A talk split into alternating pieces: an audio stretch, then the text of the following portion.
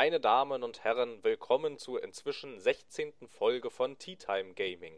An dieser Stelle einmal ein herzliches Hallo an den begehrten Mitpodcaster. Guten Tag, Kenan, oder guten Morgen oder gute Nacht.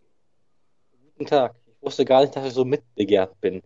Aber ja, das ist die 16. Folge und ab jetzt kann unser Podcast sogar schon Alkohol kaufen.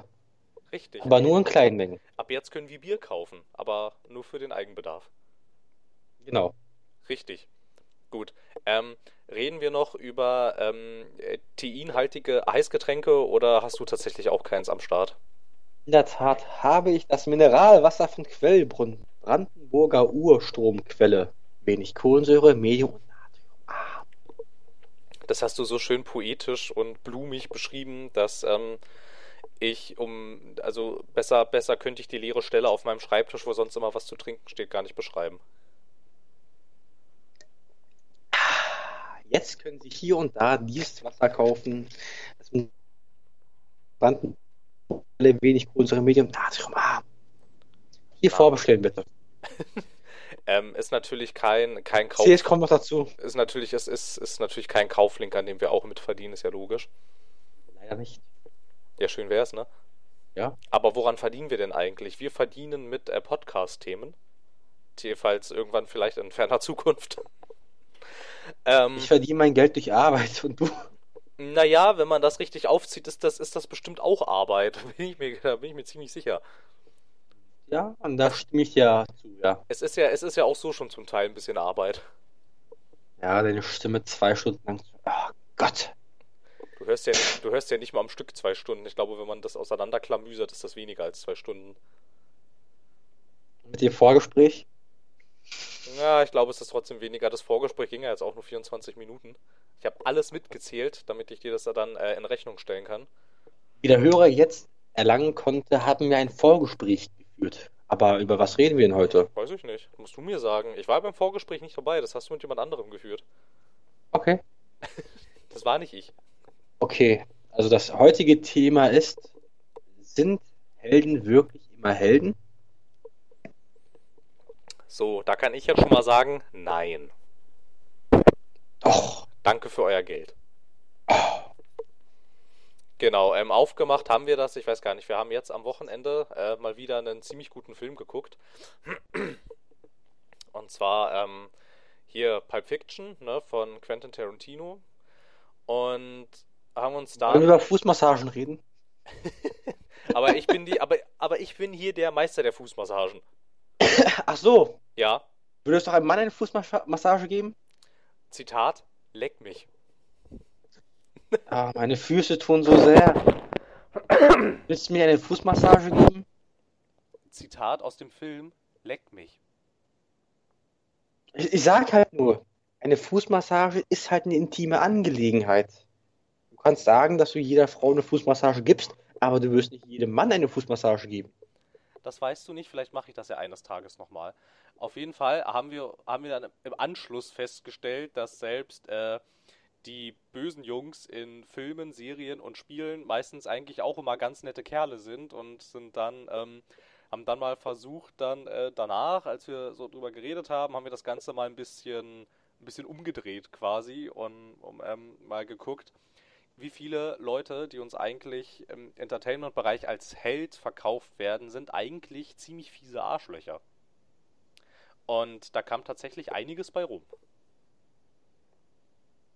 Darf ich mal eines deiner Lieblingsspiele anschneiden? Bestimmt kennt doch jeder diesen mega schlecht verfilmten Spielefilm. Aber das, das gute Spiel, was schlecht verfilmt wurde, namens Max Schmerz. Ach so, ach so, darauf willst du hinaus. Diese eine schlechte Videospielverfilmung, da hätte ich eigentlich drauf kommen müssen. Es gibt ja nur eine schlechte Videospielverfilmung. Richtig, und das ist die von Max Payne. Die ganzen anderen Videospielverfilmungen, die da draußen so äh, rumkräuchen und fleuchen, sind natürlich alle maßlos fantastisch. Uwe macht so schöne Filme. Ja, auf jeden Fall. sie sind, sie sind, sie sind fantastisch. Vor allem sein Far Cry-Film, der hat mir sehr gefallen. Anne Frank an Hitler 2, Anne Frank an Hitler 2. Äh, d- äh, achso, ja, ja, der Apostelfilm, der war natürlich auch noch super. Postel. Es. Ja, na, also, Ach, also der ist ja, der ist ja an Geschmacklosigkeit eigentlich kaum noch zu, über, zu äh, übertreffen. Ja. Na gut. Ähm, ja, tatsächlich ähm, erhalte ich von Max Payne sehr viel. Allerdings ähm, ist auch sowohl der erste als auch der zweite Max Payne-Teil sind nicht von dem Grundproblem eines jeden Videospiels äh, verschont, nämlich dieser äh, wunderschönen ludonarrativen Dissonanz. Es macht einfach, ähm, wenn du die Handlung im Kontext zum Gameplay setzt, macht das alles keinen Sinn mehr. Nämlich Könntest du mal kurz anschneiden, wir können kurz beschreiben, wie das denn passiert. Vielleicht kennt ja nicht jeder hier Max Schmerz. Naja, das wäre jetzt, das wär, hättest du mich jetzt nicht unterbrochen, hätte, hätte ich das tatsächlich gemacht. Aber so, äh, so können wir natürlich, so können wir natürlich hier noch unsere, ähm, unsere, unsere Integrität wahren und alles gut. Integrität? Ja, ich schmeiß heute, ich bin heute sehr prätentiös, ich schmeiße mit äh, Fremdwörtern um mich. Ähm, ja. Missbillige sie. Sir. Das ist okay, das kannst du gerne machen. ähm, na gut, also es gibt bei es gibt bei Max Payne für äh, die paar Menschen, die es nicht kennen, na, ich meine, es fängt Achtung Spoiler-Alarm, also der, der, der obligatorische Spoiler-Alarm, auch wenn das Spiel schon über zehn Jahre alt ist, aber ist ja auch egal. Ähm, es fängt halt damit an, dass Max Payne, der ist, äh, der ist Detective bei der New Yorker Polizei und schon in den ersten Spielminuten wird auf relativ ähm, relativ brutale Art und Weise werden seine Frau und sein Kind ermordet und er setzt dann ähm, alles daran, diesen Mord aufzuklären. Dann findet er irgendwie raus, das hat irgendwie mit Drogen zu tun und lässt sich dann zur DEA versetzen und arbeitet dann von dort an undercover. So, so weit, so gut, so weit, so interessant und ähm, die eigentliche Handlung, die in diesen ganz netten Graphic Novel Sequenzen erzählt wird, ist ja auch soweit ganz cool. Allerdings ähm, ist es etwas unglaubwürdig, dass ein DEA Undercover-Agent, der du, der du im ersten Level, glaube ich, tatsächlich noch bist, als du dann diesem U-Bahn-Zeugs äh, rumläuft, ähm, naja, er läuft da halt rum und ballert haufenweise Leute ins Jenseits. Und das tut er dann eigentlich über das gesamte Spiel über. Und ähm, nachdem er dann tatsächlich am Ende dann des ersten Teils auf diesem, auf diesem Hochhaus steht und ähm, schon äh, eine Orgie der Gewalt hinter sich hat, äh, schafft er es dann halt, ähm, auch die, also die, die, die, die Hauptdrahtzieherin ähm, auch ebenfalls ins Jenseits zu befördern und ähm, was ich dann halt immer recht amüsant finde, wenn du dann den zweiten Teil einlegst, ist Max Payne wieder Detective beim äh, New York Police Department und ich weiß nicht, wie es den, den anderen Leuten da draußen geht, aber das finde ich etwas unglaubwürdig. Nach all, ja. dem, nach all dem, was er irgendwie im ersten Teil abgezogen hat, zumal auch ähm, du mal immer wieder vor der Polizei äh, fliehen musst, weil sie dir halt ans Leder will, weil da halt eben jemand rumläuft, der hoffenweise Verbrecher tötet. Und im zweiten Teil interessiert es halt auf einmal auch, auch niemanden mehr irgendwie, was da passiert ist. Was halt irgendwie, irgendwie ein bisschen schade ist, weil halt die Handlung an sich eigentlich relativ gut ist und man die Motive des Charakters ja eigentlich auch nachvollziehen kann. Aber ähm, er begibt sich dann halt nicht nur auf diesen Rachefeldzug, sondern gefühlt, gefühlt ist es eigentlich auch sehr verwunderlich, dass du im zweiten Max Payne Teil in New York überhaupt noch Verbrecher hast, gegen die du kämpfen kannst, dass da überhaupt noch jemand lebt. Ach, das ist New York, Hell's Kitchen, kommt immer was. Weißt du, wenn ein Bösewicht, Boss erledigt ist, denkt sich doch nicht der Nächste, ach, ich kann ja seine Position einnehmen. Aber das ist der Max, das mache ich nicht. Nö, nö, nö. Warum denn? Ja, aber du müsstest mal, du müsstest mal äh, deinen Bodycount nach dem ersten Max Payne angucken. Der ist äh, überproportional hoch. Ja, hast nicht mal gesagt, du hast auf dem Telefon durchgespielt oder so und hast, hast schon da einen riesen Bodycount gehabt? Ja, ich hatte also, also dazu muss man jetzt sagen, als ich mir den ange angeschaut habe, hatte ich das ähm, tatsächlich zweimal auf Android durchgespielt und hatte einen Bodycount von 2,6 Millionen. Also ich habe innerhalb meiner zwei Spieldurchgänge habe ich 2,6 Millionen ähm, Gegner erschossen. 2,6 Millionen. Das sind sehr viele, wie ich finde. 2,6 Millionen. Das ist so, als hättest du ein bisschen mehr als die Hälfte von Berlin ausgerottet. Ja, richtig. so ungefähr. Und das ist halt irgendwie.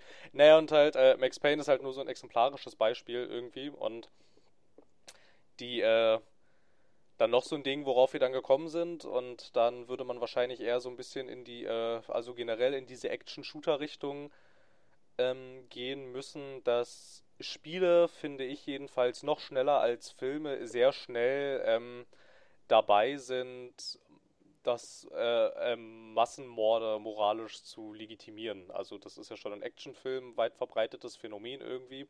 Aber halt, ich finde, Spiele sind da noch schneller dabei, irgendwie. Dass es jetzt halt irgendwie moralisch legitimiert wird, dass du jetzt im weiteren Spielverlauf zig Gegner über den Haufen schießt. Aber das wird dann auch nicht mehr weiter beleuchtet, sondern wird halt einmal erklärt, ja, du machst das jetzt, weil, ähm, keine Ahnung, Ereignis X jetzt halt ausgelöst wurde und deshalb bist du jetzt den Rest des Spiels in den Gameplay-Sequenzen damit beschäftigt, äh, so und so viele Leute zu töten. Das ist eine Ballerorgie, so, so das, das Moorhuhn-Prinzip. Du siehst etwas, du schießt drauf. Das, darauf basiert Call of Duty, Battlefield, darauf basieren eigentlich so jegliche Shooter. Du siehst etwas und ballerst es ab. Na, ich, würde, ich, würde, ich, würde, ich würde eigentlich schon sagen, darauf basiert eigentlich jedes Actionspiel. So, also ich meine, wenn du jetzt hier auch, äh, auch die Tomb Raiders und Uncharted anguckst, der meldet dann auch wieder so diesen netten Kontrast irgendwie. Also ich meine, so Lara Croft und Nathan Drake, das sind ja eigentlich ganz nette, ganz nette Menschen so im Prinzip. Aber sie sind sich halt auch nicht zu schade, haufenweise Menschen umzubringen. Und irgendwie, zum Beispiel ein Nathan Drake scheint damit ja auch nicht mal ein sonderlich großes Problem zu haben. Was aber. Juckt ihn nicht. Ja, aber, ja, aber steht dann halt auch wieder im Kontrast zum eigentlichen Charakter. Der ja eigentlich ein ganz äh, witziger und unbeschwerter Typ ist. In den Cutscenes jedenfalls. Ja, und das Ermorden, beziehungsweise, das ist ja kein Mord. Das ist. Nennt man das jetzt Totschlag? Ich bin mir jetzt nicht sicher, weil Mord ist ja vorsätzlich geplant. Naja, ich weiß nicht. Also, wenn du ähm, wenn du da diese Stealth-Sequenzen hast und du dich an jemanden ranschleichst und ihm das Genick brichst oder den Hals umdrehst, dann ist das schon mit Vorsatz. Okay. Wo okay. es vielleicht was anderes ist, ist das in Kampfhandlungen, da würde ich dir zustimmen. Oder auch zum Beispiel, ich meine, wir können ja noch weitergehen, irgendwie im Lara Croft im ersten Teil des Tomb Raider Reboots, da war ja ein Stealth-Kill, dass sie mit diesem, dass sie mit dieser mit dieser Axt den äh, Russen äh, den Hals aufschneidet. Das ist auch ziemlich vorsätzlich. Ja, könnte man schon so sagen. Ja, aber du hast recht, da ist halt diese ludonarrative Dissonanz. Er hat Angst darum, dass der, die Menschen, die um ihn herum sind, dass sie gefährdet werden, dass ihnen irgendwas passiert. Aber auf anderer Seite ist es ihm scheißegal, halb Russland auf dem Kader zu haben. Ja, genau. Hauptsache, er kommt halt an sein Diebesgut. Genau, genau. Und dann kommt ja noch, dann kommt ja noch dazu, dann ist ja die moralische Legitimation in einem Uncharted zum Beispiel auch, äh, auch noch eine eigentlich sehr unmoralische Legitimation, weil er will ja irgendwelche uralten Schätze klauen, bevor sie jemand anderes klauen kann. Eigentlich ist er ein Dieb, eigentlich ist er ein Bösewicht. Naja, eine Moralvorstellung. Er ist, ja, er ist ein Grabräuber, das ist eigentlich ziemlich hart. Wenn wir uns das anschauen, in Uncharted 2, die erste Sequenz da in Istanbul, also, es war also die erste richtige Story-handlungsrelevante Sequenz, wo man Kontext sehen konnte. War ja in Istanbul, in einem Museum. Er hat Leute von der Brüstung runtergeschmissen. Ich weiß nicht, hat er seine Betäubungspistole noch am Anfang verwendet oder so? Nee, oder? Nee, du warst, als du, als, als du da auf diesen Dächern rumschleißt, bist du eigentlich komplett unbewaffnet. Also du bringst sie alle mit deinen Händen um. Genau. Das ist schon ziemlich kaltblütig. Und später wirst du ja festgenommen was man immer nicht wirklich. Also ist schon verdient.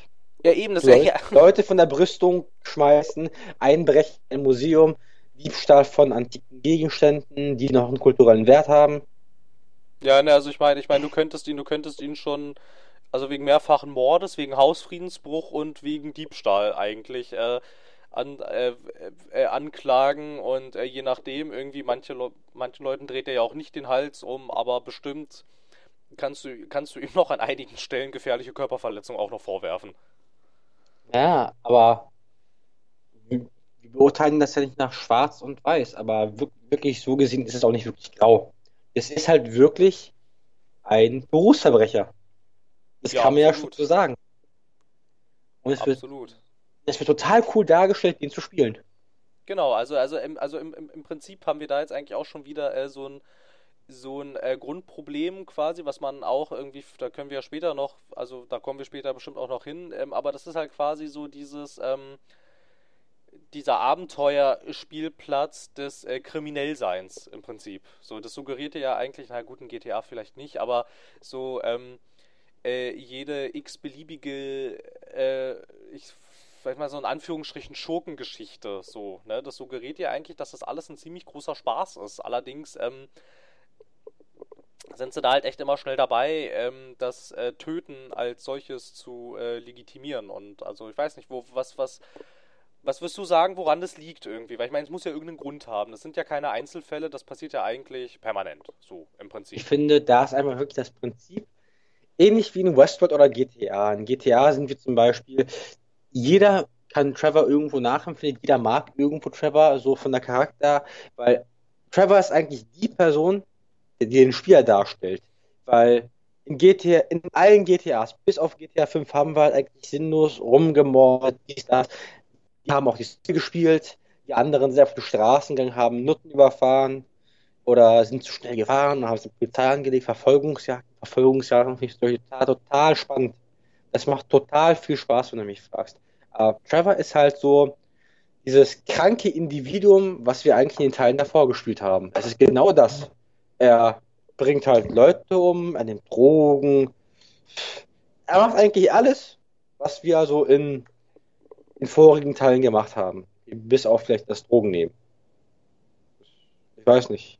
Ja, na, gut, ja, na gut, ich wollte, ich wollte ja GTA jetzt eigentlich ausklammern. Ich hatte ja dann schon gesagt, okay, GTA vielleicht eher nicht so, weil da wird das ja bewusst, äh, ähm, bewusst, also es wird jedenfalls versucht, es bewusst parodistisch darzustellen.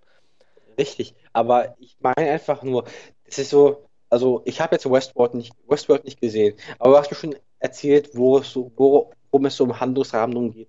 So, die kommen da rein in die Simulation und die haben halt diese Aufregung, diese Spannung, dieses, dieses Gefühl, da Spaß zu haben mit all den Sachen, denen sie halt in der reellen Welt nicht begegnen können.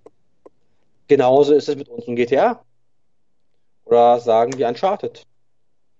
Ist das nicht eine coole Geschichte, seinen Kindern zu erzählen, ja, ich war eigentlich mal ein Grabräuber? Weißt du? Für dich ist erstmal cool, weil du hast die Geschichte im Kopf und dann denkst du, erzählst deinen Kindern. Und die Kinder sagen, ein Grabräuber. Ja, ist Opa, ein Grabräuber. Ich habe gehört, das ist ziemlich illegal. Das ist auch ziemlich scheiße. Nee, naja, ja, Junge, so unrecht hast du ja nicht. Nee, mir ging es halt, mir, mir ging's halt darum, dass sobald irgendwo Action davor steht, dass es völlig legitim ist, dass du ähm, so viele Menschen innerhalb des Spiels umbringst, dass man dich danach eigentlich des Genozids anklagen könnte also. Aber aus manchen Sachen ist es ja Selbstverteidigung. Ja, An manchen naja, naja bei, einem, bei, einem, bei einem Uncharted ist es eben keine Selbstverteidigung in dem Sinne. Da bist du ja von sich aus, von sich aus, ähm, da bist du ja von sich aus eigentlich von vornherein quasi im Prinzip darauf aus, so, weil es dich jetzt nicht wundern braucht, wenn du irgendwo, weiß ich nicht, in, ähm, ähm, nicht so demokratischen Regionen dieser Welt, wenn du dich da jetzt irgendwie mit der Staatsgewalt anlegst, dann brauchst du dich nicht wundern, wenn die irgendwann zurückschießen. Also du brauchst, ja, dich, du, du brauchst dich auch, du brauchst dich auch in demokratischen Regionen nicht wundern, wenn irgendwann mal jemand zurückschießt, wenn du dich, äh, wenn du dich Panne verhältst. Ja, wenn du, wenn du, wenn du dich halt eindeutig äh, als, wenn du dich halt eindeutig kriminell verhältst. Ähm, ja, aber so, warum werden denn diese Geschichten so gerne erzählt? Na, weil diese Geschichten genauso wie, ey, schauen wir uns doch einen Rambo an. Also ich finde, Rambo, die ersten paar, die das waren noch Filme, als ich sie damals gesehen habe. Auch als sie heute, ey, aus damaliger Sicht, heutiger Sicht sind das eigentlich spannende Filme. Seien wir mal ehrlich, die Handlung hingegen ist ja, es ist Rambo. Es ist John Rambo. Über Handlung müssen wir jetzt nicht großartig reden, aber Handlung ist halt nicht das, worauf man sich das angeschaut hat. Man schaut sich auch gern Actionfilme an, richtig zueinander gehen. Also zum Beispiel, ich schaue mir auch gern Karate- und Kung-Fu-Filme an im Endprinzip, also im Prinzip ist es eigentlich nichts anderes als ich hau dir aufs Maul, du haust mir aufs Maul. Maul, Maul, Maul, Maul, Maul, das sind diese Kinderraufereien. Oder wir haben früher auch Räuber und Gendarmen gespielt. Immer abwechselnd. Die anderen, die einen sind die Räuber, das war total cool. Das ist einfach die Sache. Im echten Leben können wir uns es halt nicht wirklich leisten, wenn wir halt ein gutes Leben haben wollen. schwer kriminell zu werden. Wir haben doch auch alle Breaking Bad gesehen. Wir haben doch auch gesehen, wie das ausgeht. Nicht so gut. Nicht so gut. Na gut, da, da, da fängt er ja an. Das ist ja dann schon wieder eigentlich eine andere, eine andere Sache. Das ist ja nicht so diese, ähm, diese charismatische Schurkengeschichte. Bei Breaking Bad sind sie auch nicht darauf aus, Walter White als sympathischen Charakter anzulegen. Der ist ja kein sympathischer Charakter in dem Sinne. Aber dafür haben sie angelegt, Jesse Pinkman als sympathischen Charakter anzulegen. Der auch in der Tat einer ist. Auch Charisma, muss man sagen. Auch wenn er in, den, in der ersten Staffel so ein ziemlicher ja, Vollidiot war. Ja, na klar, aber der rutscht da so rein. Der macht das nicht, weil er Freude daran hat am Ende. Der ist da dann halt da so reingerutscht und irgendwann, und irgendwann ist er halt an dem Punkt, ähm, an dem er eigentlich nicht mehr so sehr scharf drauf ist, aber er kommt halt nicht mehr raus aus diesem Sumpf und so und ein äh, Nathan Drake hat aber sehr viel Freude an dem, was er tut. Das ist es ist ja auch irgendwo bisschen, aufregend. Das ist, bisschen, ist ein bisschen was anderes. Es macht ja auch Spaß irgendwo. Also ich glaube nicht, dass die ganzen Berufsverbrecher, also ich, ich glaube, es ist so zwiegespalten. Es gibt die einen, die haben wirklich Spaß daran. Die sind halt pervers, krank im Kopf. Die haben wirklich Spaß daran, Falsches zu machen. Und das halt im Leben auch wirklich auszuführen. Und dann gibt es halt noch die, die sind halt wirklich reingerutscht und naja, bei Breaking Bad hatten wir es ja so, Walter White hat er wirklich gesagt am Ende, ich habe es nicht für euch gemacht. Ich habe es für mich gemacht. Wieso? Weil ich gut drin war. Weil ich Spaß dran gehabt habe. Weil ich mich lebendig gefühlt habe. Man will sich halt lebendig fühlen. Man will halt aus diesem Alltagstrott rauskommen. Man möchte halt mal was erleben, was sehen,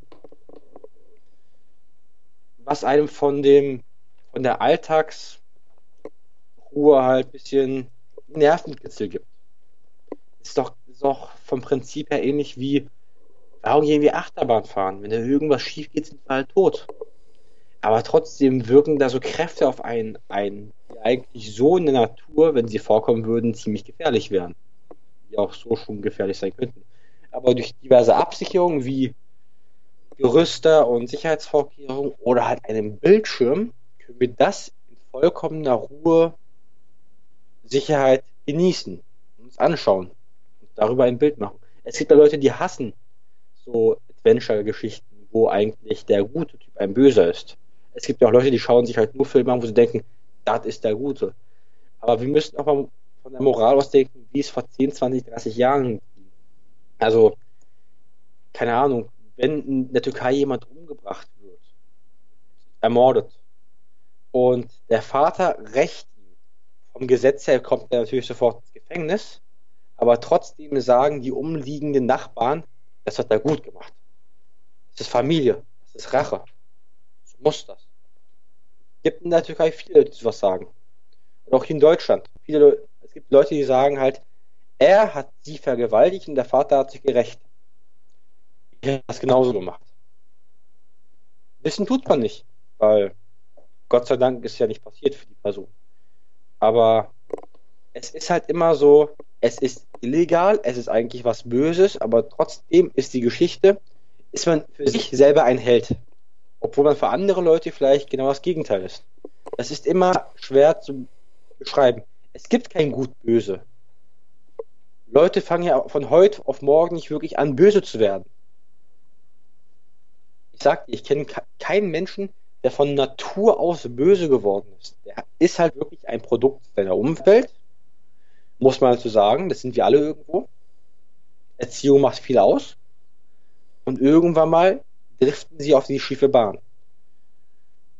Und warum wir das eigentlich gern sehen, ist eigentlich, ist irgendwo eigentlich pervers. Aber irgendwo ist es auch aufregend. Trotzdem pervers. Also im Prinzip, im Prinzip ist es eigentlich nur, ähm, ein Spiegel der Gesellschaft, wie man es gerne hätte und wie es in der Realität nicht der Fall ist. Oder wie es auch halt auch in der Realität zum nicht der Fall sein kann. Ich meine, ich, ähm, nicht jeder von uns kann jetzt natürlich ähm, der charismatische Schurkengrabräuber werden. Dafür gibt es, glaube ich, auch inzwischen nicht mehr so viele Gräber, die man noch plündern kann. Aber, Stellenausschreibungen sind auch nicht gerade groß. Ja, eben. Nee, aber dann ist es halt, dann ist es halt so ein bisschen, also es ist ja, das ist ja meistens so, dass ähm, dass äh, Kunst, dass Kunstprodukte, welcher Art auch immer, also seien es jetzt Bücher, Serien, Filme, Spiele, ähm, meistens immer so einen Spiegel der Gesellschaft darstellen eigentlich. Und so. Und Die wollen halt auch provozieren. naja, der Uncharted provoziert ja eigentlich nicht wirklich. Ich weiß nicht. Also aus unserer Sicht vielleicht nicht, aber keine Ahnung, wenn wir zum Beispiel Bad Company anschauen oder Call of Duty oder auch Uncharted. Wissen wir, wie die Russen das sehen? Finden die Russen das immer gut, dass die Russen die Bösen sind? Irgendwann mal würde ich mir auf den Leim gefühlt kommen, weißt du? Weiß ich Irgendwie- nicht, aber mich, mich, mich störte es jetzt auch nicht, dass äh, die, dass die, dass, dass, dass die Nazi-Deutschen immer die Bösen waren. Ich meine, da war ich so weit weg von, das war mir egal eigentlich. Ja, Also, glaube also, ich dir. also, also Aber naja, das naja, kannst naja, du ja an. anders sehen als andere. So ist ja nicht. Wir alle denken ja irgendwie verschieden. Es kann so oder so sein. Oder so, so, so, so, so. Man weiß es halt nicht. Ja, wobei, also, also, also wenn wir jetzt nochmal bei diesem Uncharted-Beispiel bleiben, da gibt es doch, das ist doch im zweiten Teil ist ein, ist ein Russe der, der Böse und der, das ist ja auch kein, ähm, kein, ähm, das ist, das, das ist ja jetzt auch nicht die russische Regierung in dem Sinne, sondern das ist ja so ein abtrünniger Söldner. Und das ist ja Ja. ein bisschen, bisschen, Doch, bisschen, bisschen doch. was anderes. Ja. Also der ist, der ist, der ist nicht von der russischen Regierung geschickt, der Typ. Also dieser. Das, das glaube ich. Das ist doch genauso ein Berufsverbrecher wie Nathan Drake. Ja, im Prinzip schon. Er ist nur etwas, er ist nur, im Prinzip macht er ja nichts anderes eigentlich. Er, er sucht nach etwas und räumt alles aus dem Weg, was ihm halt im Weg steht. Ähnlich tut es Nathan Drake auch, nur Nathan Drake wird dabei wesentlich netter und freundlicher in Szene gesetzt. Aber im Prinzip könntest du die Geschichte auch umdrehen. Ja, könntest du. Das Aber- würde genauso funktionieren. Da ist jetzt die Frage. Macht das Nathan Drake jetzt eigentlich zu einem Helden, wenn er die Anzahl an Berufsverbrechern verringert? Macht ihn das an dem Punkt zu einem Helden, wo auf der anderen Seite Zivilisten bzw. Sicherheitspersonal von Dachbrüstungen runtergeschmissen hat? Ist er eigentlich wirklich ein Held in der Geschichte? Naja, er ist der Held seiner Geschichte, aber das Ding ist, ähm, muss natürlich halt auch ähm, erstmal an sich, erstmal an sich äh, Held definieren. Also es ist ja, es ist ja, ist, ist man, ist man, also sind Helden quasi nur die ähm, strahlenden Ritter, wie man sie jetzt zum Beispiel aus diesen ganzen Marvel-Verfilmungen kennt? Weil die sind ja alle ziemlich glatt poliert im Prinzip und die tun ja keinem was, also so im übertragenen Sinne jedenfalls, und sind eigentlich auch immer wertvoll und nützlich für die Gesellschaft. Das ist ja ein Nathan Drake jetzt nun mal nicht. Der ist ja eigentlich eher eine Last, wenn man es jetzt so definieren will. Und also, puh, das ist schwer. Es hängt natürlich echt davon ab, wie man jetzt halt für sich den Begriff des Helden definiert. Weil an sich, an sich, an sich ist aber, an sich ist ein Nathan Drake aber der Held seiner Geschichte, weil er sich ja das Ziel setzt, er hätte gerne verlorenen Gegenstand Nummer X oder so und ähm, Um ihn zu verkaufen, um reich zu werden. Genau, und halt äh, Bösewicht Nummer Z stellt sich ihm halt in den Weg, weil er diesen Gegenstand auch gerne hätte für andere Zwecke. Dann ist halt dieser Typ, der diesen Gegenstand auch gerne hätte, ist dann für dich ja quasi erstmal der Gegenspieler. Ob er das vielleicht sogar aus edleren Motiven machen will als du, ist dann für dich als Nathan Drake erstmal irrelevant. Für dich ist das dann quasi erstmal der Böse und du bist dann einfach der, der Held deiner Geschichte in dem Sinne. Aber ich glaube, ich glaube, es hängt halt echt, echt, echt sehr davon ab, wie man für sich Held definiert. Aber sind Irgendwie. sie theoretisch nicht eigentlich alle die Helden unserer Geschichte? Theoretisch ist es meiner Meinung nach jeder. Jeder versucht das Beste aus der Situation zu machen. Er versucht für sich selber der Held zu sein. Wenn wir jetzt auch das auf Filme beziehen. Auch die Bösewichte versuchen Helden zu sein. Also nehmen wir Walter White, Breaking Bad. Er versucht irgendwo in einer Art ein Held zu sein. Er verkauft Drogen, er stellt Drogen her, möchte aber ein möglichst reines Produkt herstellen, damit die ganzen Junkies halt nicht an irgendwelchen Streckungsmitteln sterben. Ist gut für die Junkies, scheiße für die Gesellschaft, keine Frage. Er versucht trotz all dem irgendwas Gutes zu machen. Er versucht auch mit dem Geld, was er verdient, nach seinem Ableben seine Familie versorgen zu können. Ist auch was Gutes. Auf negativer Seite ist sein Schwager die EA-Agent. Und seien wir mal ehrlich, wie kommt denn das rüber? Ach ja, pf, mein Schwager, der kocht Meth und ich buche dann in Konkurrenz ein. Das ist doch einfach so. Das geht doch. Das geht eben nicht. Er tut auf. Es ist wirklich nicht zwischen Gut und Böse zu unterscheiden an dem Punkt. Es ist wirklich grau. Aber für sich, für sein Ego, für sein Umfeld versucht er eigentlich was Gutes zu machen. Ja, auch natürlich. wenn er ziemlich viel Scheiße gebaut hat. Also ich sage, für mich ist ein Held nicht der glattpolierte Ritter in seiner Rüstung. Helden im echten Leben, niemand ist so ein glattpolierter Ritter. Schauen wir uns letztens auf der Autobahn den Typen an. Der Audi-Fahrer, der einen Schlaganfall während der Fahrt auf der Autobahn da eingeschlafen ist und der Tesla-Fahrer ihm hinten reingebrettert ist, damit er nicht verreckt. Das ist auch kein glänzender Ritter. Das, der hat halt in der richtigen, im richtigen Moment hat er richtig aufgepasst und ein Leben gerettet. Deswegen wird er in den Medien als Held gefeiert. Ob er jetzt in seiner Freizeit Drogen kocht, Drogen verkauft oder irgendwelche andere Schandtaten machen, seien wir ehrlich, keiner von uns auf der Welt ist ein unbesonnenes weißes Schaf. Niemand hat eine weiße Weste. Nicht mal der Papst wird nicht mit dir. Hat auch irgendwas bestimmt Böses gemacht. Nicht Böses, aber was Unrechtmäßiges.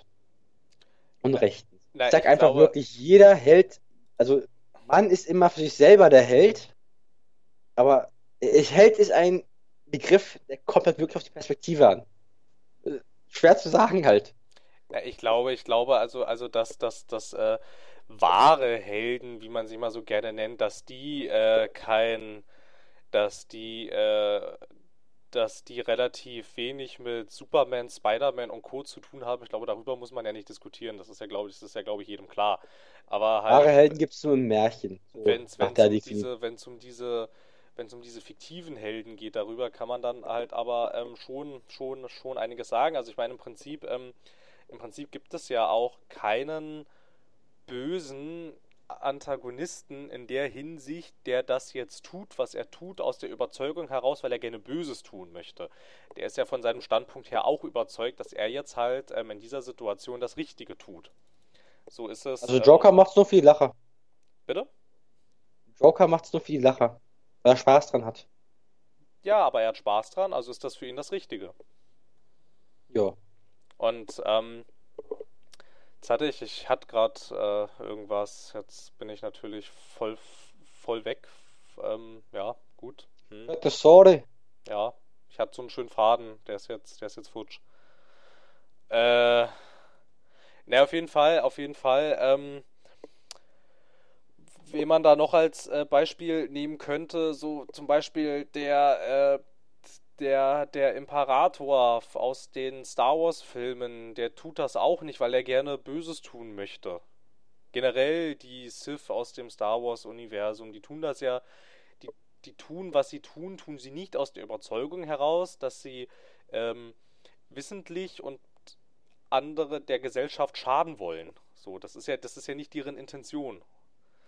Sie halten es einfach nur für richtig. Genau, sie halten es für das Richtige, während die andere Seite, also die Jedi in dem Sinne, halt was anderes für das Richtige halten. Und so gesehen ist es dann halt natürlich, ähm, stehst halt natürlich dann schon äh, wieder, wieder halt vor dem, vor dem Ding irgendwie. Was ist denn jetzt eigentlich richtig und was ist denn jetzt nicht richtig? Und da gibt es halt auch dieses, ähm, obwohl ich, mag ich eigentlich sonst nicht so sehr diese Prequel-Trilogie, aber da gibt es halt einen so netten Satz, den Kanzler Palpatine zu zu äh, Anakin sagt, er sagt halt zu ihm, das Böse hängt vom Blickwinkel des Betrachters ab und damit hat er halt schon mal sehr recht. Weil du halt jetzt per se äh, das eigentlich so, so nicht sagen kannst, wer jetzt eigentlich böse ist. Assassin's Creed zum Beispiel. Wenn halt die Templer denken, das ist das Richtige, dann ist es für sie halt das Richtige. Du könntest genauso gut eine Assassin's Creed-Geschichte aus der Sicht eines Templers erzählen, die würde genauso funktionieren. Die gibt es ja auch sogar. Dieses Assassin's Creed Rogue. Der wird, der ist dann zwar schon ziemlich alles, ähm, ähm, na gut, du bist dann halt quasi ein Assassine, der zu den Templern geht und im Prinzip machst du genau das gleiche wie sonst auch immer. Aber halt so an sich, der Ansatz ist ja halt schon mal ähm, da gewesen, dass man diese ganze Handlung einfach mal umdreht. Und ja. es, es funktioniert genauso. Weil jetzt halt, ähm, weil jetzt halt ähm, das Streben danach, ähm, nach ähm, Fortschritt durch, äh, durch äh, Wissenschaft und äh, Sicherheit für, für, ähm, für ähm, die Öffentlichkeit durch höhere Kontrolle und so ein Kram. Das ist ja jetzt alles erstmal erstmal nichts, wo jeder von vornherein per se sagen würde, oh, das ist ja furchtbar, das ist ja schlimm, die sollten wir alle töten, die so denken. So, das, sondern das ist an Halten halt an ihrer Ideologie fest. Ja, aber es ist, ein, es, ist, es, ist, es ist an sich sind das ja erstmal legitime Beweggründe, dass man, dass man irgendwie sagt, irgendwie, ich meine, es ist ja, das ist ja heute, heute ist ja heute ist ja dieser Gedanke, dass man seine, dass man dass man seine eigene Privatsphäre äh, zugunsten der öffentlichen Sicherheit einschränkt, das ist ja heute aktueller denn je.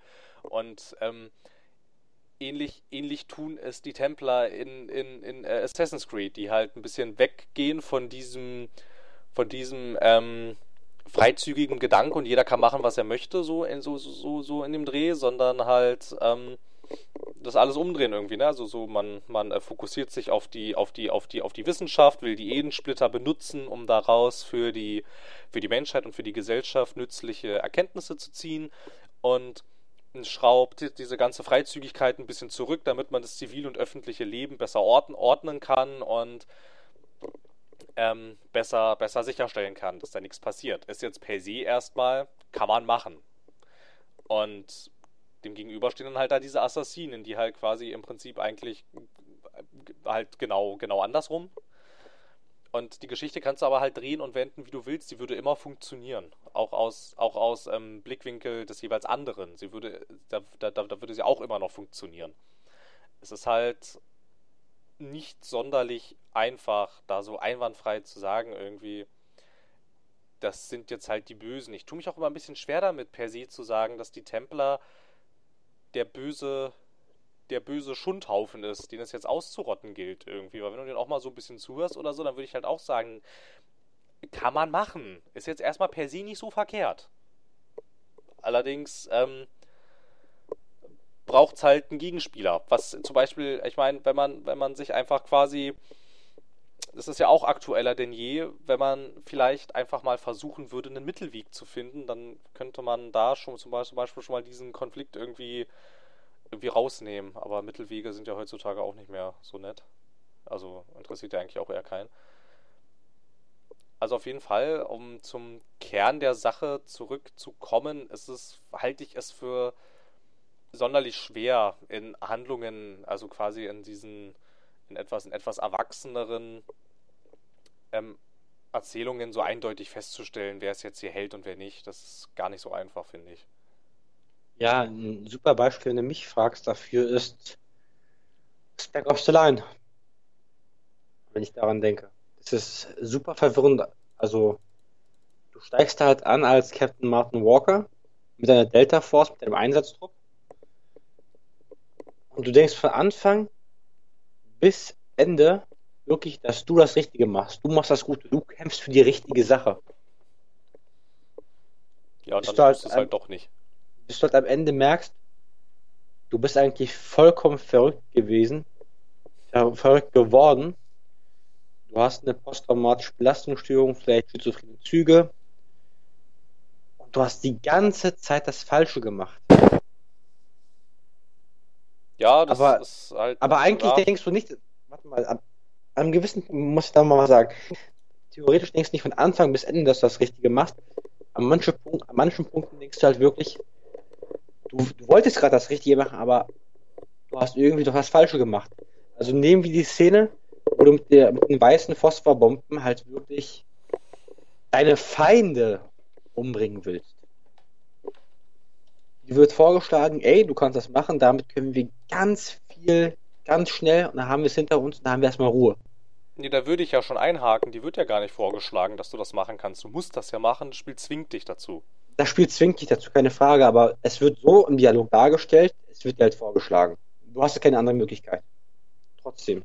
Ja, aber dann, ist, dann ist, es ja schon, dann ist es, dann ist es ja schon kein, kein äh, Vorschlag mehr eigentlich wenn ich das Spiel dazu Dialog, Du hast ja keine Dialog wird sie vorgeschlagen, aber im Spiel hast du halt keine andere Möglichkeit. Ja, okay, das kann man jetzt drehen und wenden, aber es, es ist gezwungen. Es ist erzwungenermaßen da. Und trotz all dem dachte ich zuerst, ich mache das Richtige. Ich schalte meine Gegner schnell aus und komme schnell durch. Der Genozid ist durch die richtige Sache gerechtfertigt, keine Frage. Und dann führst du halt diesen Bombenschlag durch und siehst, Scheiße. Scheiße. Scheiße, scheiße, scheiße. Ich habe gerade ein Flüchtlingslager erwischt. Wirklich so ein komplettes Flüchtlingslager mit weißen Phosphorbomben zerfetzt. Und du gehst halt dann durch diese Ruinen und das ist total, ein weißer Phosphor reagiert halt so, das ist, du bist im Blitzschlag tot. Und deine Leiche ist halt verkohlt noch da. Und du läufst halt durch diese verkohlten, sandigen, staubigen Leichen. Das ist auch so emotional, weil du siehst auch ein Kind, die Mutter, also Mutter hält ihr Kind in den Arm und versucht sie zu retten von dem, was geht, aber das ist alles für den Arsch. Du hast gerade so ein Flüchtlingslager in die Luft gejagt. Mit der Intention, du wolltest das Gute machen, du wolltest, du wolltest so einen kleinen Genozid begehen, die richtige Sache. Was auch total falsch ist. Und im Endeffekt zeigt das Spiel so oder so. Das, du kannst da keine richtige Entscheid Entscheidung machen. Es ist falsch und es wird immer falsch sein. Ja, ich finde nur, ich finde nur die Szene ein bisschen, ein bisschen, ein bisschen äh, billig in dem Sinne. Ich glaube, darüber hatten wir auch schon mal geredet, nur nicht, ähm, nur nicht, äh, nur ohne Aufnahmegerät, weil halt, ähm, weil das Spiel halt mich dazu zwingt, dass ich mich an der Stelle schlecht fühlen soll, weil ich meine, hätte ich jetzt, ich meine, das Spiel zwingt mich ja dazu, das zu tun. Und dann sagt das Spiel mir aber so, jetzt guck mal, was du hier getan hast. Und dann denke ich immer, ja, das habe ich aber nicht gemacht, das war das Spiel, das das gemacht hat, weil ich war das doch gar nicht, hätte ich das, hätte, hätte mich das Spiel jetzt nämlich irgendwie vor die Möglichkeit tatsächlich gestellt, diesen weißen Phosphor abzuwerfen oder nicht, ich, dann hätte ich diesen weißen Phosphor auch nicht abgeworfen. Aber halt, ähm, das Spiel stellt mich ja nicht vor die Wahl, sondern das Spiel sagt so, du machst das jetzt und du musst das jetzt hier machen und dann sagt das Spiel aber, oh, guck mal, haha, ich hab dich verarscht, guck mal, so habe ich das eigentlich gemeint. Und dann würde ich dem Spiel sagen, ja, nee, Spiel, komm mir jetzt nicht so. Also ich fühle mich, also ich, ich meine, klar, das war schon, das ist ähm, visuell eine beeindruckende Szene, wie du dann da so durchläufst, aber ich habe mich eher ein bisschen verarscht gefühlt, als dass ich mich für irgendwas schuldig gefühlt habe, weil ich meine, ähm, ich fühle mich doch nicht für irgendwas schuldig, was ich nicht gemacht habe. Das war ich nicht. Also, ich weiß, was du meinst, aber es ist ja so ein Antikriegsspiel und es möchte ja auch irgendwie. Also, es will ja, es will ja wirklich keine Möglichkeit lassen, dass du da gut rauskommst. Das ja, kannst das ich aber, teilweise. Das finde ja, find ich auch böse. Das ist billig, keine Frage. Da gab es doch diese eine Szene, wo du zwei hängende Leute hattest. Und du kannst nur einen einzigen retten. Wenn du das beide zu hatten, werden beide erschossen. Ja, ja, ich weiß, ich weiß. Der, der eine ist ein Dieb, er hat in einer Zwangslage halt Essen geklaut, um seine Familie zu ernähren. Ja, ja, genau. Deswegen hängt er da. Und der andere hängt da, weil er in Notwehr jemanden umgebracht hat oder so. Als eines Beispiel. Ja, ich weiß jetzt auch nicht mehr so genau. Das ist auch ein bisschen her bei mir. Du hast es, bei dir ist es, müsste es eigentlich theoretisch frischer sein. Weil das ja, vor kurzem aber das war halt auch so, ja. Naja. Und das fand ich auch billig, keine Frage, aber als Antikriegsspiel hat es für mich an dem Punkt gewirkt. Und das, das Spiel wollte, hat das, was es machen wollte, ja, durchgezogen. Konsequent. Ja, auch wenn es billig war. Ja, das fand ich, das, das, das, das finde ich eben nicht. Dann sollen sie mir nicht die ähm, dann sollen sie mir nicht vorgaukeln, ich hätte eine Entscheidung, obwohl ich keine habe. So, dann finde ja, ich. Dann, das finde das find ich richtig. Das sollte nicht sein. Dann, dann, weil, weil, weil, weil dann finde ich irgendwie okay. Ähm, das macht das Spiel nämlich permanent. Okay, ich stelle dich jetzt hier vor die Wahl, äh, wen du rettest. So, okay, ich rette beide. Und, und dann sagt das Spiel, haha, verarscht. Und so, und das tut das Spiel eigentlich äh, gefühlt die ganze Zeit im Prinzip das halt die ganze Zeit sagt, ach guck mal, du kannst das hier so und so machen, jetzt mach das mal so und so. Und dann kommt das Spiel wieder zurück und sagt, ja, tut mir leid, also hier, hier, hier habe ich dich jetzt auch wieder verarscht, weil du kannst das hier nämlich auch nicht so und so machen.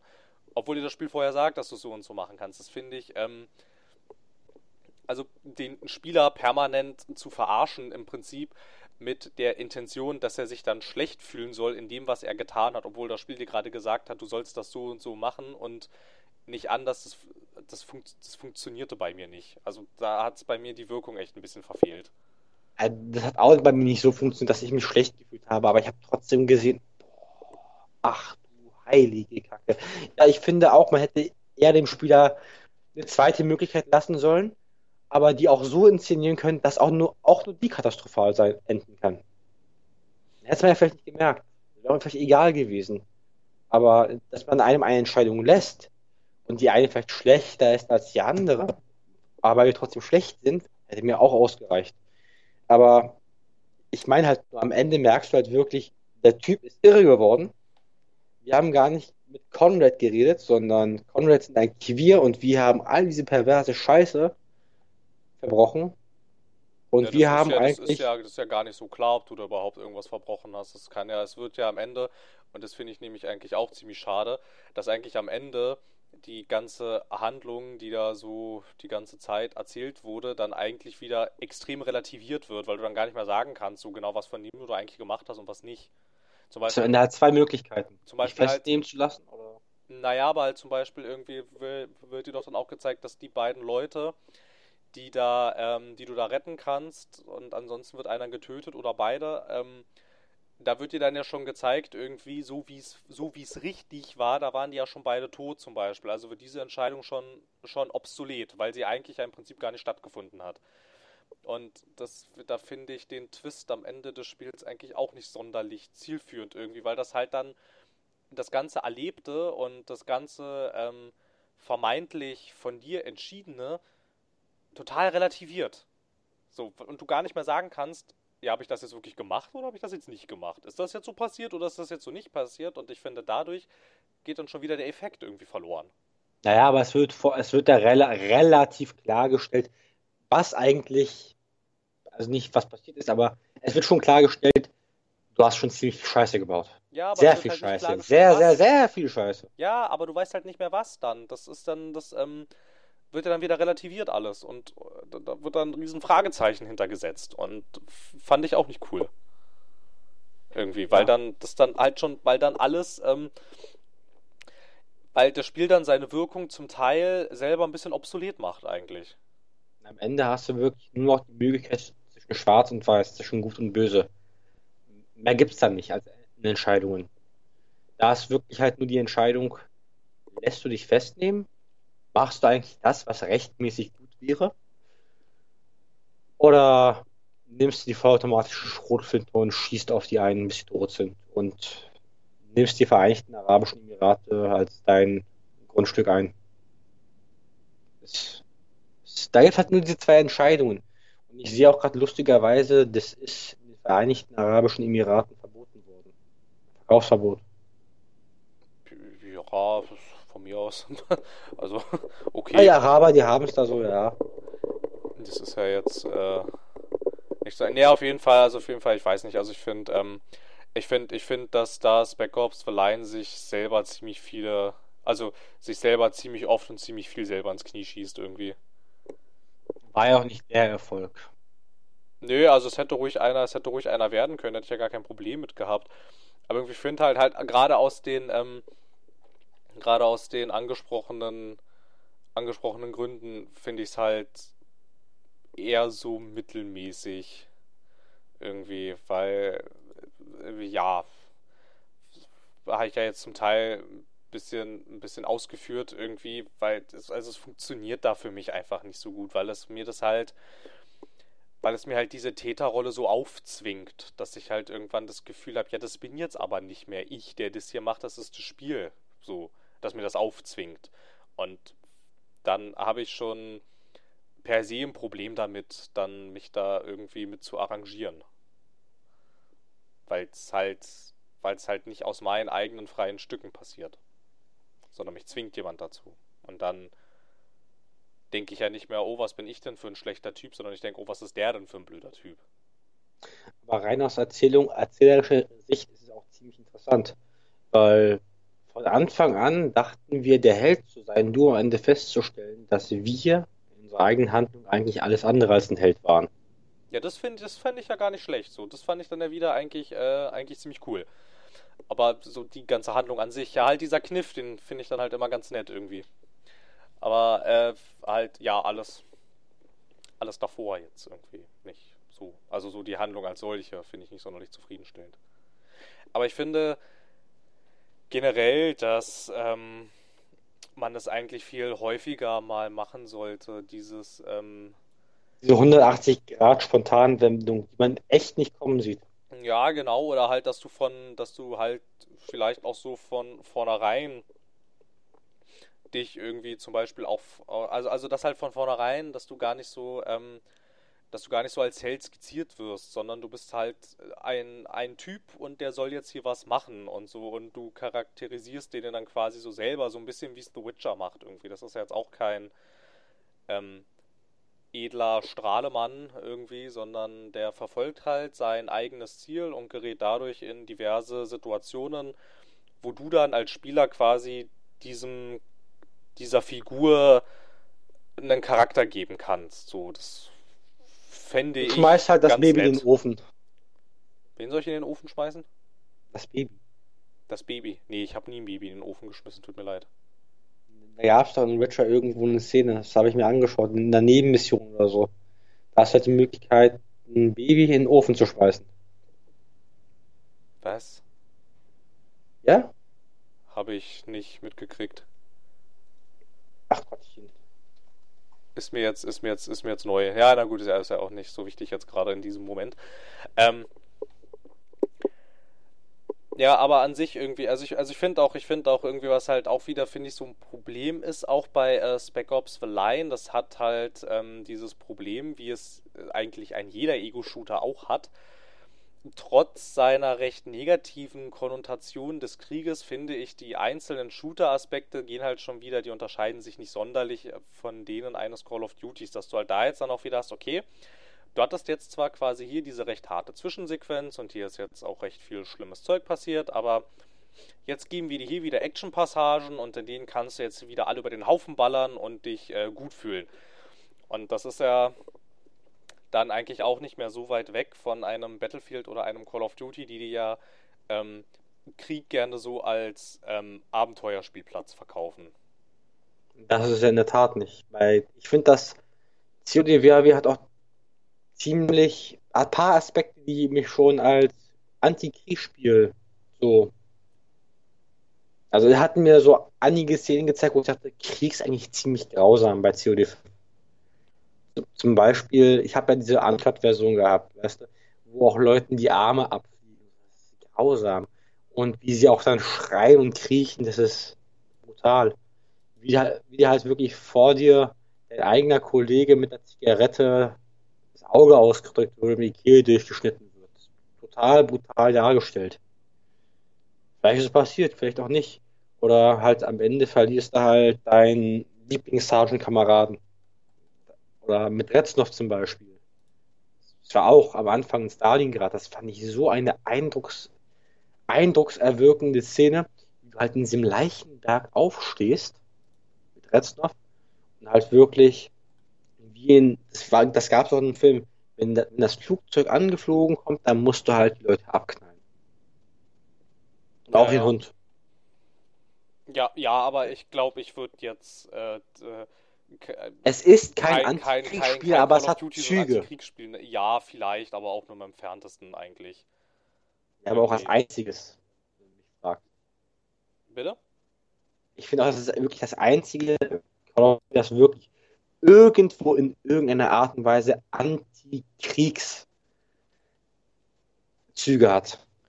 Bei ja, allen anderen nicht. Es ist ja, es ist ja, es ist jetzt eigentlich auch nur, weiß ich nicht. Also ich meine an sich an sich würde diese Stelle dann im Leichenberg, die dient dir ja eigentlich dann auch nur als Motivation heraus, dass du dich halt nicht schlecht fühlen musst, wenn du da jetzt gleich die ganzen Nazis über den Haufen schießen, schießen sollst und ähm, das ist so dein Grund, Rache zu verführen.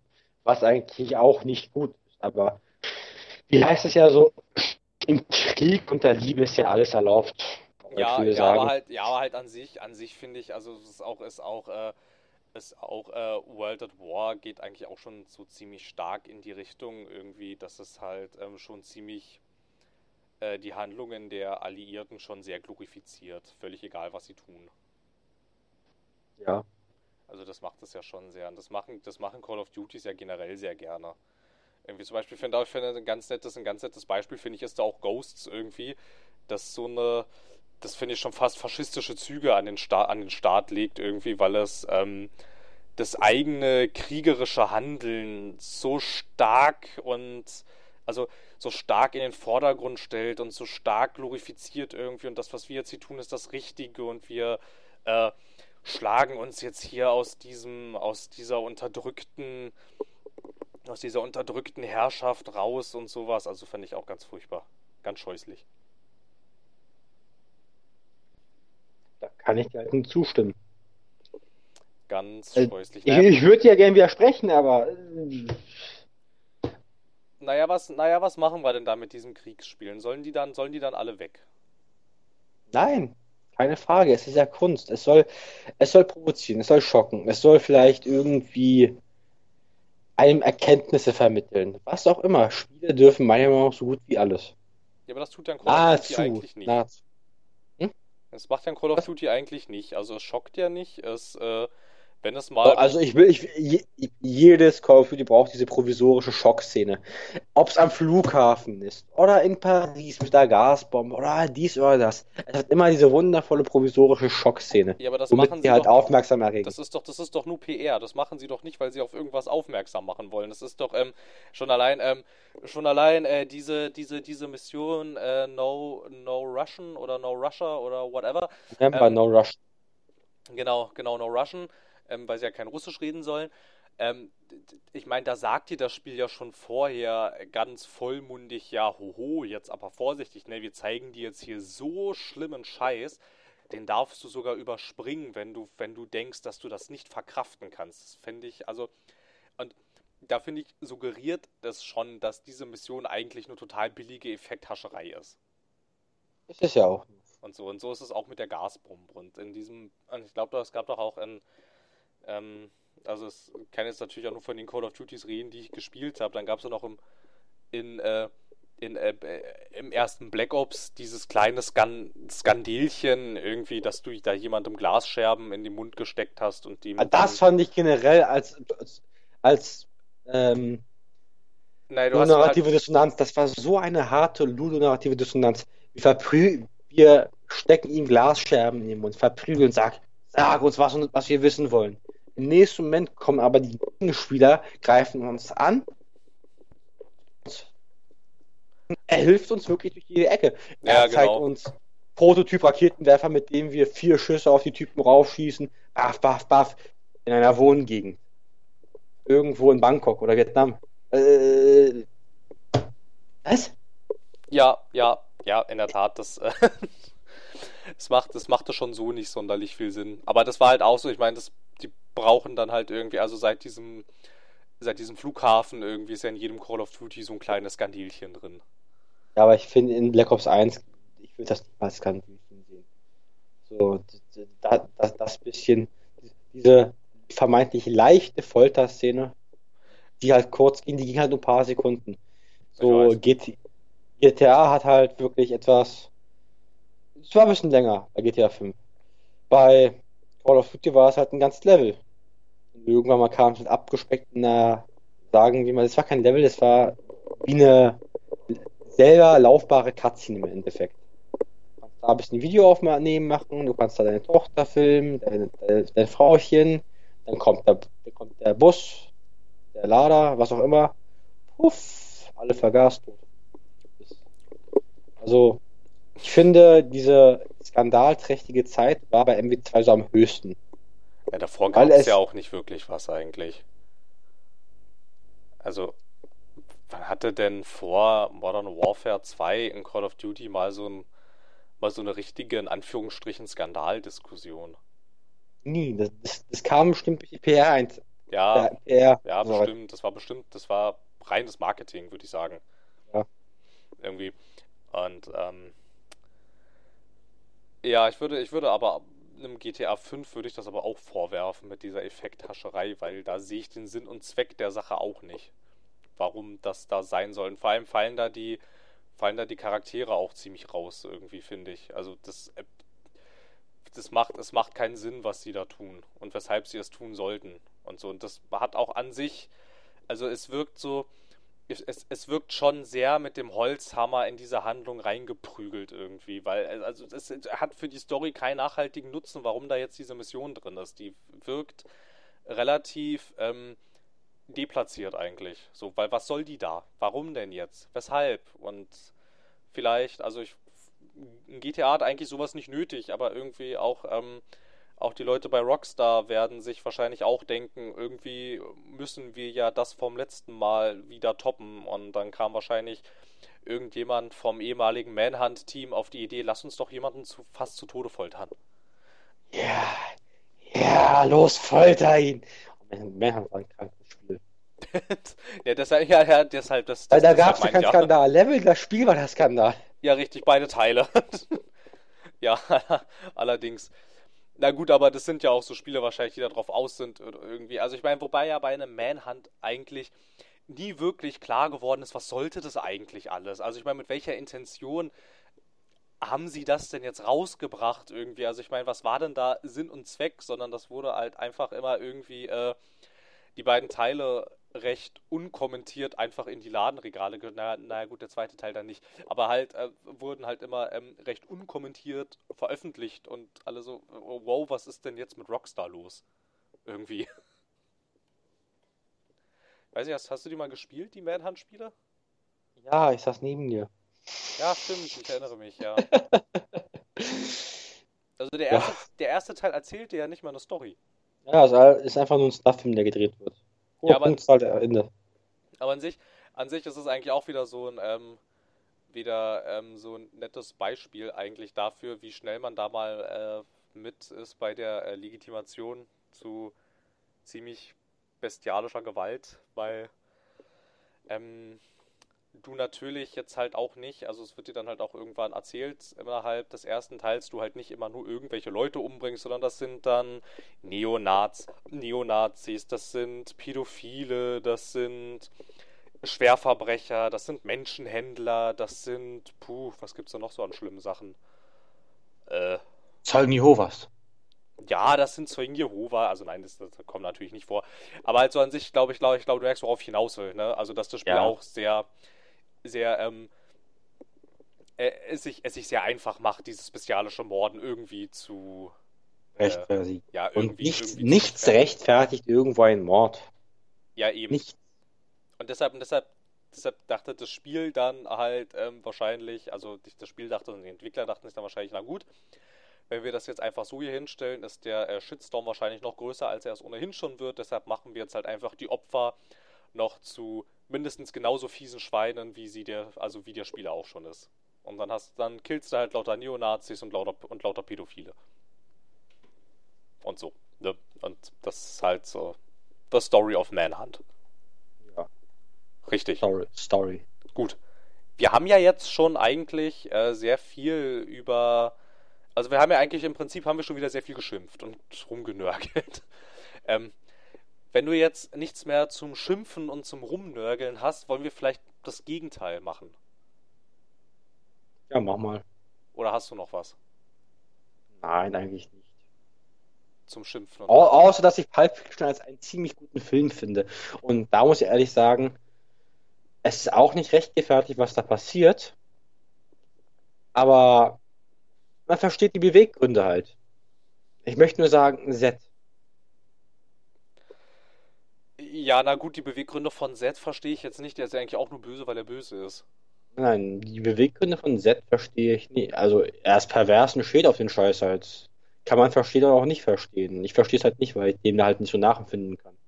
Ja, aber, äh, also auf so einen perversen Scheiß stehe ich halt nicht. Dir ja auch keine Möglichkeit, das irgendwie nachzuvollziehen. Das wird ja nicht weiter kontextualisiert ja, die Spinne hat zugeschlagen. Ja, aber ich verstehe halt Marcellus Wallace. Wäre auch so angepisst, dass, ja, doch. Ja, ja, ja, ja, na klar. Ich glaube, wäre ich in der Lage von Marcellus Wallace, ich würde das genauso machen.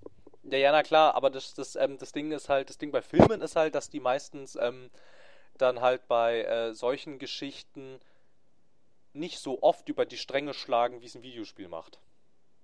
Richtig. So, ich meine, beim, ich mein, beim, bei, einem, bei einem Pulp Fiction bleibt ähm, innerhalb dieses Tarantino-Kosmos, nenne ich es jetzt mal, also so wie er halt quasi seine Filme schreibt, bleibt auch da irgendwie alles mehr oder weniger im Rahmen irgendwie. Also naja, ich finde, ich find, das ist halt gut portioniert. Ja, aber. Also es, es ist nicht, also bei einem Call of Duty, wo wir Genozide verüben oder Schandtaten tun, das ist, das ist halt, ja, es ist an einem Stück. Du hast kurzzeitig deine Ruhepassagen, aber die gehen halt zwei Minuten.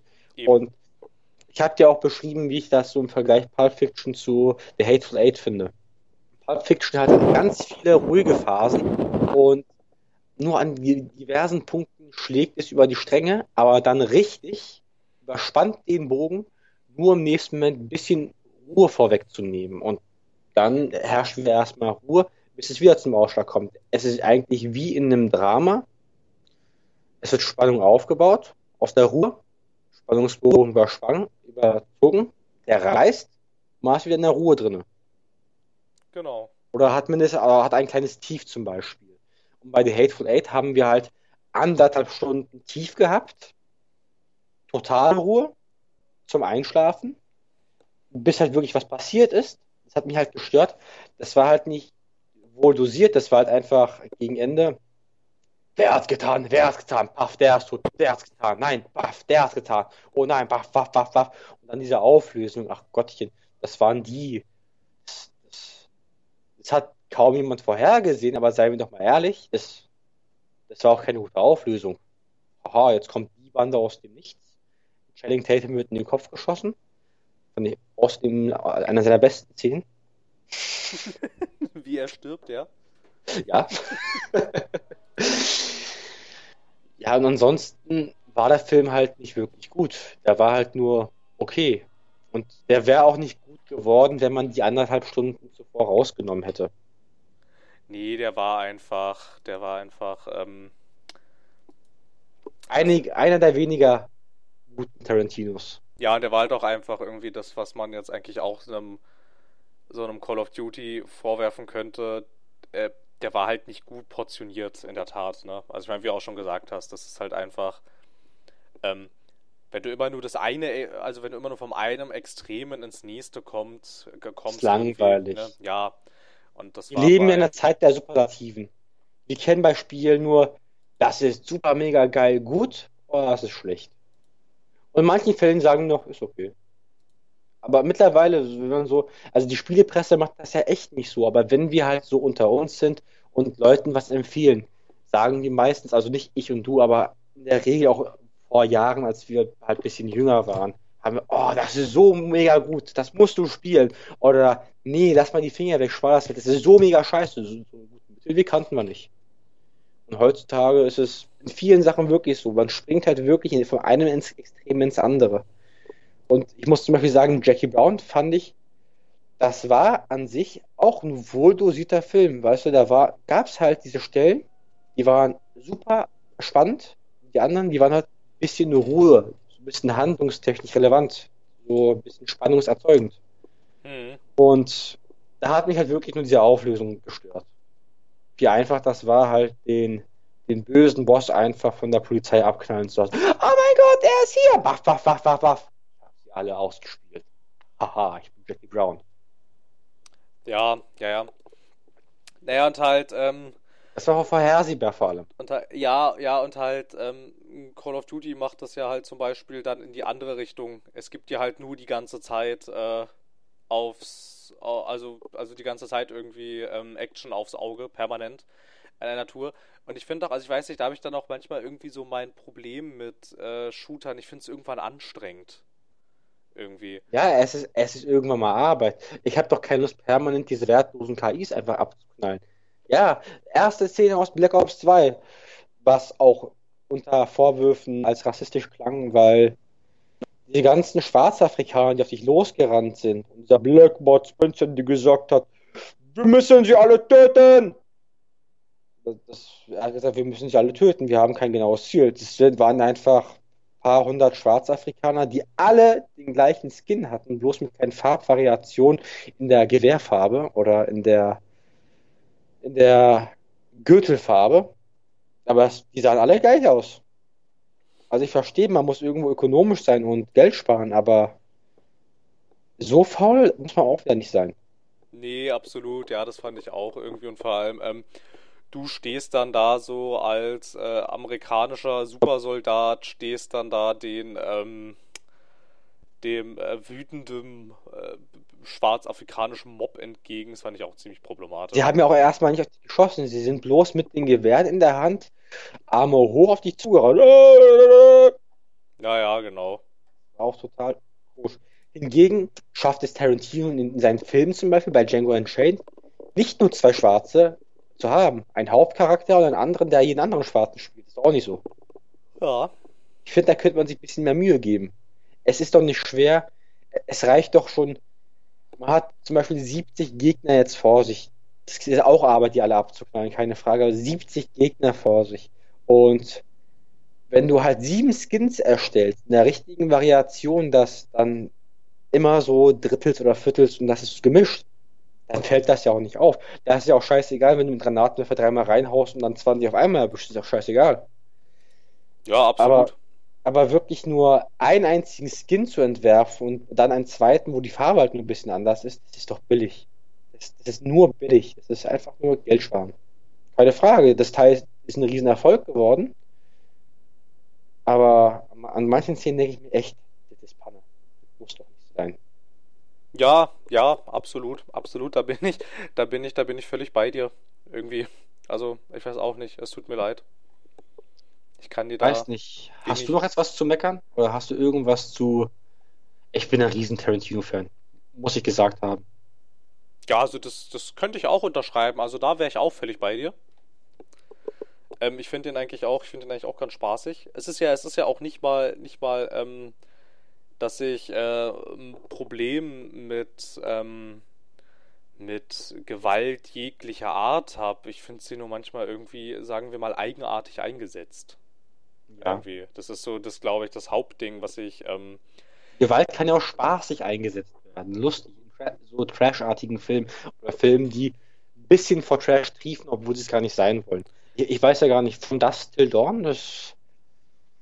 Na, ich glaube, das ist schon oder auch, so. Oder auch plötzlich ziemlich gewalttätig, aber auch aus spaßigem Sinne. Vor allem diesen Plot-Twist hat niemand gesehen. Weißt du, wie blöd ich geguckt habe, als du mir den empfohlen hast und plötzlich diese, diese Wendung gesehen habe? Ja, ich war auch sehr irritiert, als auf einmal, als da auf einmal alles voll mit Vampiren war. Also selten, selten habe ich so blöd geguckt, während ich einen Film geguckt habe. also so, was? Was ist denn jetzt hier los? What the fuck? What the fuck did just happen? Ja, ne, so ungefähr. What? What the fuck just happened? Auf einmal ist alles voll mit, Blut, mit blutrünstigen Vampiren. Ja, das war schon sehr spaßig. Irgendwie. Nee, aber auch damit habe ich ja kein Problem. Spiele können ja auch von mir aus gewalttätig sein, aber irgendwie. Äh, nicht so eigenartig. Irgendwie. Also ich meine zum Beispiel, also gerade so bei diesen ganzen Action-Adventures irgendwie, wie wir es dann hatten, finde ich es häufig irgendwie sehr problematisch irgendwie. Also ich meine, ich spiele es ja auch trotzdem, ich spiele es ja auch trotzdem gern und ich finde ja auch, ich halte jetzt auch Uncharted und die neuen Tomb Raiders nicht für schlechte Spiele, das meine ich ja gar nicht. Aber das wären halt so Nuancen, in denen sich Spiele, finde ich, echt dann auch so nachhaltig ändern könnten, um sich als gleichwertiges und vollwertiges Kunstmedium etablieren zu können, wenn man da halt mal irgendwie klarkommen würde und dass man halt vielleicht auch mal auf den Trichter kommen könnte, dass es vielleicht auch mal ganz nett ist, nicht permanent lauter KIs über den Haufen zu schießen. Ja. So. Aber ich finde, heute haben wir auch extrem viel über ludonarrative Dissonanz geredet. Ja, na, absolut. Ich finde zum Beispiel, auch ein Spiel, was außer Tomb Raider da leider sehr dran krankt und ich finde deshalb auch irgendwie, auch über ein paar Strecken recht irgendwie ähm, anstrengend wird zu spielen, ist zum Beispiel Alan Wake. Ich finde das schade, dass das so einen starken Fokus auf Action hat. Weil warum? Das braucht es eigentlich gar nicht. Eben, eben, das braucht es nicht. Ich meine, die Momente, ähm, diese ruhigen Momente, die nur da, weiß ich nicht, in dem sich die Charaktere irgendwie unterhalten oder. Das waren die besten. Das genau. war auch in Max Payne 3, das waren die besten Szenen. Die Action fand ich gar nicht so nötig. Am Anfang stellen war sie schon echt cool. Also dieses New York-Level in Max Payne 3 im Hochhaus mit deinem Stalker, der sich dann für dich selber in die Luft sprengt. ja, das war schon ziemlich cool. Das war schon eine ziemlich krasse Szene, weißt du? Und die, die ist so, wie sie ist, meiner Meinung nach perfekt. Oder wie du auch den Gangster-Boss deinen Sohn umbringst. Das, das ist einfach so, wie es ist, eigentlich verdammt gut gemacht. Ja, eigentlich schon. Aber aus anderer Sicht in vielen Ecken diese ludonarrative Dissonanz ist halt echt vorhanden. Ja, na klar, ich meine, die wird halt die ganze Zeit gezeigt, was für ein kap kaputter und alter Typ äh, Max Payne jetzt ist, aber sobald du halt Ach, Alkoholiker, er trainiert junge, mich. Bist du der junge, agile Superhüpfer, der in Zeitlupe und athletisch durch die Gegend springt. Aber sobald er wieder Cutscene ist, bist du der ähm, Pillen- und Alkoholsüchtige, kaputte äh, Ex-Cop irgendwie. Ne? Also da haben wir auch wieder sowas. Das passt halt auch alles vorne und hinten nicht Vor zusammen. allem, er sieht aus wie Bruce Willis und selbst in, in Filmen wie Lethal Weapon 1 und 2 gibt es halt wirklich den Satz, ich bin zu alt für diesen Scheiß. Ja, eben, genau. Und, ja, ja, ja. ja, das passt Und eigentlich. Bruce Willis in Stirb langsam 4, 5, 8 oder was weiß ich. Der, der wird ja auch irgendwann langsam alt und dann kommt auch sein Sohn hinzu. Okay, vielleicht mag man den, den nicht so, aber es macht ja auch irgendwo, da macht es ja Sinn, weil der alte Knacker ist halt alt und der wird auch älter. Man kann mir nicht sagen, dass du mit 87 oder 77, ja, meinetwegen 67, so rumhüpfen kannst, wie du gerade als frisch gewordener Vater vielleicht 28 bist oder so. Das, das geht doch nicht. Ja, jetzt, jetzt haben wir ludonarrative Dissonanz sogar schon in Filmen. ähnlich, ähnlich, äh, äh, was ähnliches habe ich auch gedacht, als dann tatsächlich angekündigt wurde, Indiana Jones 5 mit Harrison Ford als Indiana Jones. Da dachte ich auch Kommt, kommt der im Rollstuhl oder was? ja, so- also ich meine, Äh, ich meine, da gab's der ja- da gab's ja, da gab's ja dann, da gab's ja dann auch äh, so ähm, relativ äh, sarkastische Kommentare dann irgendwie im Internet, ja, und das heißt, und der, und der, und der Titel ist dann irgendwie Indiana Jones auf der Suche nach der heiligen Krücke oder sowas. Also es war schon, es war schon ziemlich gemein, aber ich musste schon, ich musste schon schmunzeln irgendwie, weil die waren, die waren stellenweise echt kreativ, aber ich meine, ich habe schon durchaus verstanden, worauf die Leute da hinaus wollten. Es ist halt irgendwann, Jäger der verlorenen Krücke. ja, aber es ist halt, es ist halt irgendwann echt extrem unglaubwürdig. Ja. Und so, und ich weiß nicht, also ich meine, äh, ja, aber Filme haben das echt nicht so oft wie Spiele irgendwie. Ich finde, Spiele haben das ganz oft. Irgendwie, dass es halt, dass, dass die Da Erzählung. haben wir aber auch wieder dieses Öl- und Wasserprinzip. Genau, dass halt Erzählung und Gameplay strikt voneinander getrennt werden. Noch so ein Beispiel ist ja das so extrem hochgelobte The Last of Us. Da gibt's null Story in den Spiel, in den Spiel, äh, in den Spielsequenzen, in denen du wirklich Deswegen, spielst. ich fand das ja auch deswegen so langweilig auch wegen dem Gameplay. Gott, nimmt es mir nicht böse, aber ich konnte konnte das echt nicht lange spielen. Ich habe das bei Phil auf der PS3 gespielt. Frag doch mal Phil, wie lange ich dran saß. Keine Bis ich Ahnung. gesagt habe, es ist mir total langweilig. Anderthalb, anderthalb Stunden, zwei, so, also.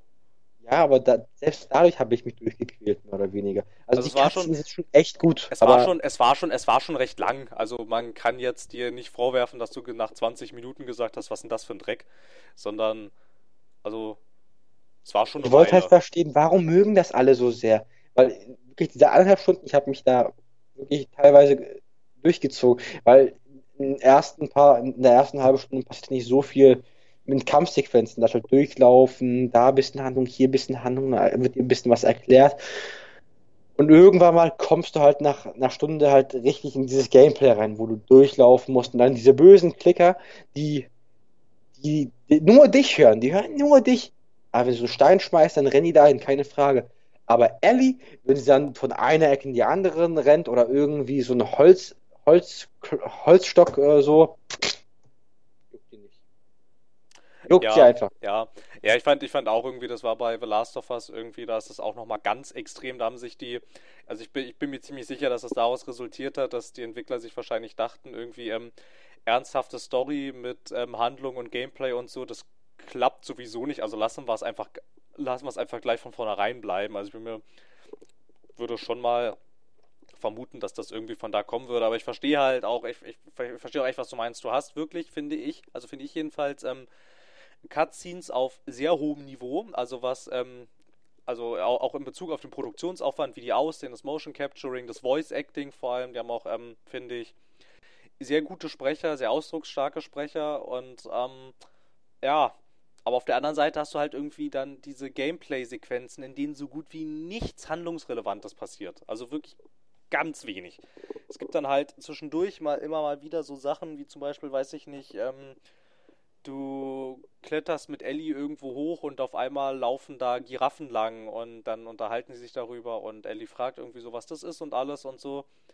Und in solchen Momenten ist das Spiel auch echt stark. Das sind echt starke Momente. Aber dann hast du halt diese Gameplay-Mechaniken, wo du halt quasi die ähm, reinen Spielmechaniken verwendest und da hast du nix an Handlung, aber auch rein gar nichts. Du kannst nicht mal irgendwas finden, so, wo Handlung drinsteht. Also, wenn dann irgendwie, also gerne, gerne, ähm, gerne Indie-Entwickler werfen ja gerne mit dem Begriff äh, Environmental Storytelling um sich. Das gibt's auch null, nix, gar nichts. Also äh, ab einem ab gewissen Punkt, sobald dann quasi wieder ersichtlich wird, hier ähm, fangen jetzt die Spielmechaniken wieder an, dann hören die auch auf einmal, also, also dann hören die auch auf, miteinander, miteinander zu reden. Dann hast du wirklich null Handlung. Nix. Niente. Nada.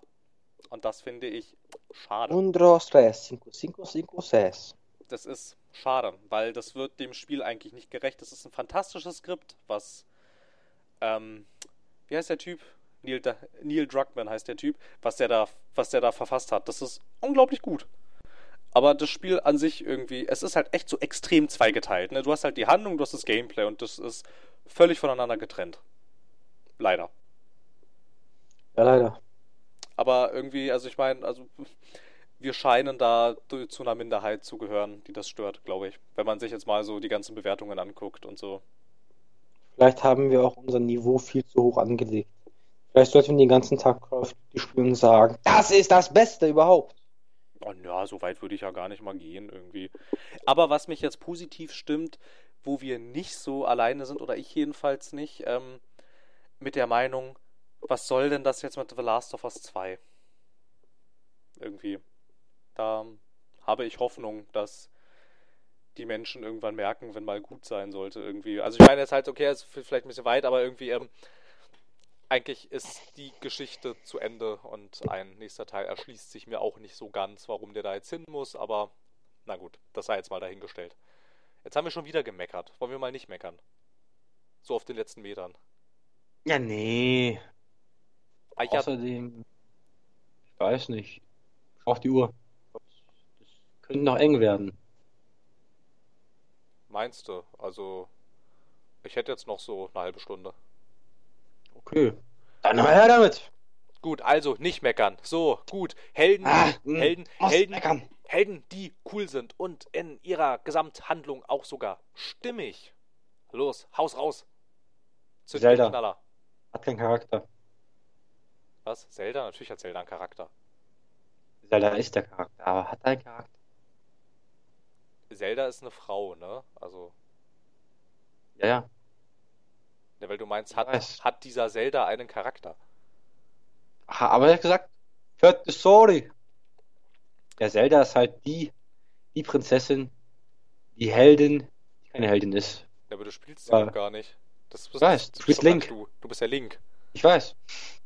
Irgendwie, aber wobei ich, wobei ich auch finde, also aha, hatten wir auch im Vorgespräch irgendwie schon, möchte ich auch gerne an dieser Stelle sagen, dass ich Link auch etwas geschummelt finde irgendwie. Ja. Link Link redet ja nicht. das ist das Gute an ihm. Ja, genau. Das ist halt dann immer so die Sache, wenn Leute meinen, ach, das ist so ein guter Held, weil und so, und dann denke ich immer, ja, der hat ja auch keinen Charakter, den er irgendwie versauen könnte. irgendwie. Ne, naja, damit kann man auch Geld für Skripts schreiben, äh, sparen. Ja, genau, weil, weil, weil Link, Link ist halt auch in der Tat ziemlich genau das, was der Name auch suggeriert. Er ist quasi dein Link in die Spielwelt hinein. So quasi. Und das ist halt auch schon alles irgendwie. Es ist, ist mir halt auch immer irgendwie recht unverständlich, warum dann zum Beispiel irgendwie Link oder, oder auch der Master Chief. Ich finde, der Master Chief ist eigentlich ein ganz, also was jetzt hier unsere Diskussion angeht, finde ich, ist der Master Chief eigentlich ein ganz fürchterlicher Held. Ähm, aber halt ähm, bei Link zum Beispiel irgendwie, ich meine, ich meine, der ist ja niemand in dem Sinne, ne? So.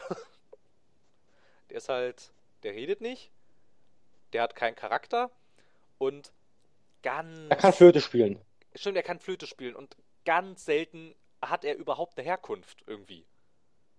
So, ich meine, ich mein, ich mein zum Beispiel, ähm, wenn man sich hier das Gameplay-Material von den ersten 20 Minuten aus ähm, dem, dem, neuen bei Legend of Zelda anschaut, wacht Link in der Höhle auf. Fertig.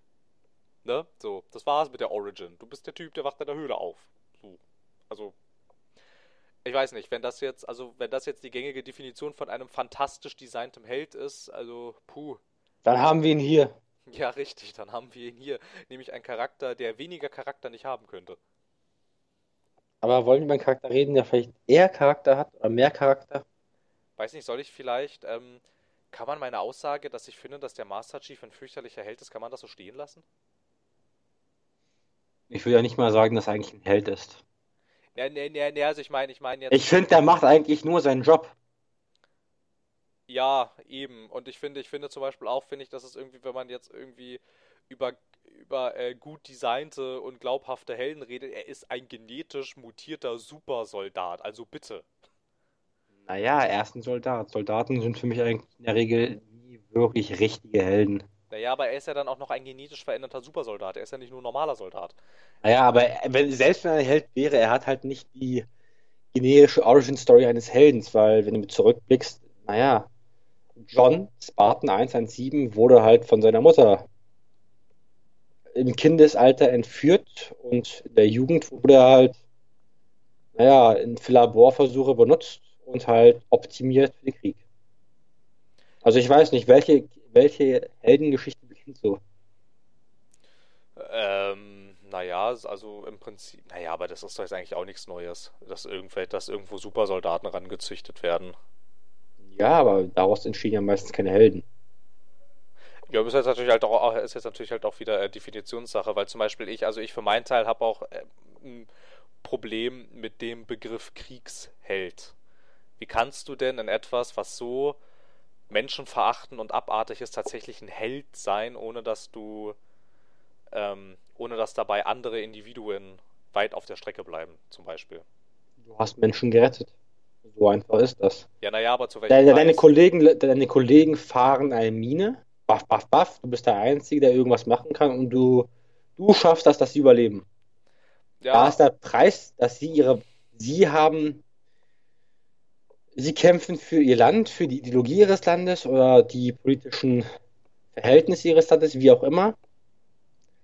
Aber der, die Person, die in dem Fall ein Held ist, hat an solch, als solches nichts falsch gemacht. Naja, äh, ich, ich finde den Begriff trotzdem problematisch irgendwie, weil. Ich finde es auch, ich weiß, was du meinst. Der Kriegsheld, der seine, sein, seinen Trupp gerettet hat, indem er halt mit dem Scharfschützenvisier aus dem Hinterhalt die ganzen restlichen Taliban erwischt hat. Das, das ist genau, genau. Abartig. Halt, die haben ja auch Familie. Ja, natürlich, natürlich. Können wir eigentlich noch ganz kurz anschneiden? Also, das will ich wenigstens mal einmal gesagt haben. Ich finde es eigentlich ganz fürchterlich. Also, inzwischen sind wir da ja wieder weg von. Aber als wir diese ganzen. Ähm, diese ganzen Modern Warfare-Szenarien haben, dass diese ganze arabische Bevölkerung als Kanonenfutter her, her, also herhalten musste irgendwie. Weil in so gut wie jedem Modern Warfare-Spiel, also ich meine jetzt nicht die Call of Duty, sondern generell, ne? also generell moderne Kriegsführung-Spiele, die ja ähm, wahrscheinlich aus äh, Aktualität äh, immer im Nahen Osten angesiedelt waren und so und halt permanent hast du irgendwie den arabischen Jüngling, der als Kanonenfutter herhält. Finde ich auch problematisch. Irgendwie. Dass halt so eine ganze, so eine ganze Generation und eine gesamte Bevölkerungsschicht irgendwie quasi als die, dir als dein Gegner assoziiert wird. Ich möchte einfach nur dazu sagen, ich finde es generell problematisch, wenn man mir einen charakterlosen Bösewicht-Antagonisten entgegenwirft. Makarov haben wir erst im, im letzten Teil also ein bisschen Background von ihm mitbekommen. Aber nur ein bisschen. Ja. Ich finde es immer gut, wenn ich den Bösewicht nachvollziehen kann. Wenn ich seine Ideologie nachvollziehen kann. Wenn seine Beweggründe verständlich sind. Ja. Mann, scheiße, ich habe sogar den Joker verstanden, warum er das gemacht hat. Ich, ich habe ich habe ihn sogar verstanden. Ich glaube, jeder hat ihn eigentlich verstanden. Der von, Joker. Von welchem Joker sprechen wir? Von dem aus The Dark Knight. Also, also. Die, also, die Nolan-Filme. Geiler Scheiß, geiler Scheiß. Also von dem, also, also, also von dem Nolan Joker. Na gut, bei Nolan muss man allerdings auch sagen, der hat ein sehr gutes Skript geschrieben. Das muss man echt sagen. Aber jetzt in Spielen. Ich hasse es, wenn ich einen Gegner habe, seine Beweggründe nicht verstehe. Außer er gibt mir einen guten Beweggrund, indem er zum Beispiel wie in Fallout New Vegas mich erstmal umbringt. Genau. Ich glaube, also, ich glaube, ich glaube, dass das, dass das einfach dem geschuldet ist, irgendwie, dass zwar die Spieler schon diesen Kunstanspruch an die Spiele stellen, aber ich glaube, die Hersteller tun das einfach noch nicht so genau. Also ich meine, du kriegst ja auch dann immer ganz oft zu hören, irgendwie, ja, wow, wow, wow, wow, wow, Moment, it's just a game, ne? Irgendwie. Ja, ja. Also das, das wird halt echt eher als Unterhaltungsprodukt angesehen, als, anstelle eines, eines, eines Kunstprodukts. Finde ich auch schade. Ich würde mich auch freuen, wenn das anders ist, aber ich glaube wirklich, dass es daher kommt, irgendwie, dass man halt denkt, okay, hier sparen wir jetzt ein. Ich weiß, was du meinst, irgendwie, ich finde das auch immer echt schwach, irgendwie. Na, der ist halt böse, naja, weil der ist halt böse. Und deswegen sind wir die Guten. Richtig, und, deswegen, und genau, genau, deswegen sind wir halt die Guten und völlig egal, was wir tun, wir sind die Guten, weil wir bekämpfen ja den Bösen. Und einen Bogen möchte ich noch schlagen. Anders ist es bei äh, John Marston zum Beispiel. Das finde ich ist nämlich ein ziemlich cooler Held. Und gut, da haben wir wieder die, die Problemfindung mit Held, aber ich, ich stimme dir zu. Er ist ein super Charakter, der heldenhafte Züge in sich trägt und auch nicht heldenhafte Züge. Aber in der meisten Zeit, in der wir ihn erleben, hat er doch heldenhafte Züge. Ja, eben. Da haben wir halt Außer wir enden das, nehmen Leute und fesseln sie an Geise. Das ist eine andere Sache. Ja, aber. Ja. Aber dann sind wir, dann sind wir die Unehrenhaften. Ja, ja, ja, in der Tat, aber irgendwie, das ist dann. Da, da gibt dir das Spiel ja dann immerhin die Wahl irgendwie, ne? So, bei einem Tomb Raider zum Beispiel musst du das ja machen. Da führt ja kein Weg dran vorbei. Also du musst ja jetzt nicht Leute auf Schienen binden, aber ich meine, dass du halt quasi aus der Rolle brichst. da zwingt dich das Spiel ja aus der Rolle zu brechen.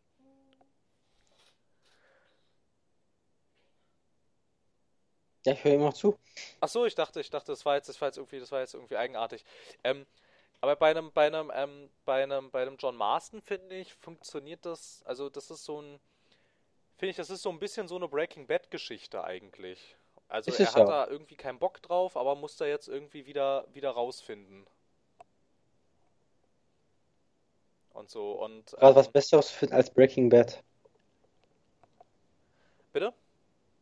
Ich versuche gerade etwas Besseres zu finden als Breaking Bad, beispielhaft in der Serienlandschaft. Na, es gibt halt, es gibt halt innerhalb der Spielelandschaft gibt zum Beispiel kaum was irgendwie, aber ich finde halt bei John Marston, finde ich, ist es halt so gut irgendwie, weil das halt, das ist in sich. Es ist wie, es ist wie bei John Wick 2. Er möchte eigentlich in den Ruhestand, aber er wird doch, er wird doch gezwungen, naja, in den Ruhestand zu gehen. Wie bei John Wick 2. Ich, ich, ich hab, hab's im Hinterkopf. Irgendwo gab es noch so ein Fallbeispiel, das ich im Kopf habe, das perfekt dazu passt. Ja, na gut, wobei, wobei John Wick halt schon wieder den Fokus sehr stark auf, äh, auf äh, ästhetische Gewaltdarstellung irgendwie legt, finde ich. Irgendwie. Also dieses Gunfu, aber ich meine jetzt von dieser, von diesem Grundkonzept. Der Typ möchte eigentlich nur den Ruhestand und seine, seine Ruhe haben. Der möchte nie wieder einer Fliege was zu Leide tun und möchte einfach nur in Ruhe ein, ein sein Leben genießen. Ja, genau, aber halt, aber halt, was zum Beispiel ein John Marston nicht tut, im Gegensatz zu anderen Charakteren innerhalb dieses, ich nenne es jetzt mal vorsichtig, Action-Adventure, Open-World-Zeug. Irgendwie, er bricht halt, also mir fällt jetzt gerade, das ist ja auch schon, auch schon eine Weile her, dass ich das das letzte Mal gespielt habe, aber mir fällt jetzt gerade so ad hoc kein Moment ein, an dem John Marston und du als Spieler mit John Marston tatsächlich richtig, ähm, äh, richtig, richtig aus der Rolle fällst irgendwie. So, wo dich dann das Gameplay zu irgendwelchen Sachen zwingt, von dem du sagen würdest, das würde John Marston, so wie er mir vorgestellt wurde, aber nicht machen. Ich finde, Red Dead Redemption ist eines der Spiele, das meiner Meinung nach eigentlich so gut wie gar keine Pseudo, Pseudo ludonarrative Dissonanz vorweist. Ja. Ich könnte es dir nicht sagen. Nee, also mir würde jetzt so. Alles, was wir machen, ist ja in den Cutscenes, wird durch die Cutscenes begründet und wird auch innerhalb des Gameplays weiterhin fortgeführt. Eben, und der Typ, so wie er handelt, das ist ja auch, also ich meine, das gibt es ja halt auch recht selten quasi, dass wenn wir irgendein Spiel spielen, dass wir tatsächlich sagen können, wir verstehen diesen Charakter, wir verstehen, warum er das tut. Ansonsten normalerweise musst du halt irgendwie immer sagen, naja, der macht das jetzt halt, weil ansonsten geht halt die Handlung nicht weiter. Irgendwie, deshalb muss er das tun. Das hast du halt bei Red Dead Redemption eigentlich auch nicht so wirklich. Ne? Also du so als John Marston irgendwie dann, also dein Auftrag ist irgendwie begründet. Also das kommt zwar erst ein bisschen später, aber halt ähm, handlungsmäßig baut sich das Spiel halt auch auf. Ne? Die wird erklärt, was du tust, die wird erklärt, warum du es tust. Äh, John Marston wird als Charakter vorgestellt. Ne? Ich meine eigentlich der Familienvater, der vor Jahren ausgestiegen ist und eigentlich nicht mehr möchte.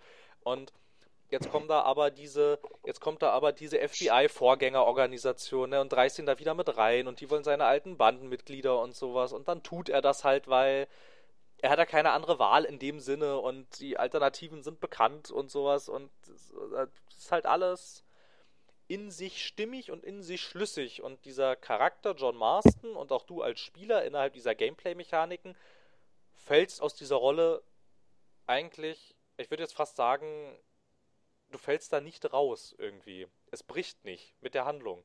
Das ist in sich schlüssig und stimmig. Und das hast du echt selten, finde ich. Also das ist, also das muss man. Leider, leider. Ja, aber es muss man echt mal lobend erwähnen. Das hast du so selten, dass das ähm, in sich alles so konsistent ist und so und so und so und so und so inhärent funktioniert. Das ist unglaublich, dass das, also anscheinend geht's ja, ne? Wenn man sich mal irgendwie hinterklemmt und sich Mühe gibt, dann scheint das ja zu funktionieren. Man müsste halt machen.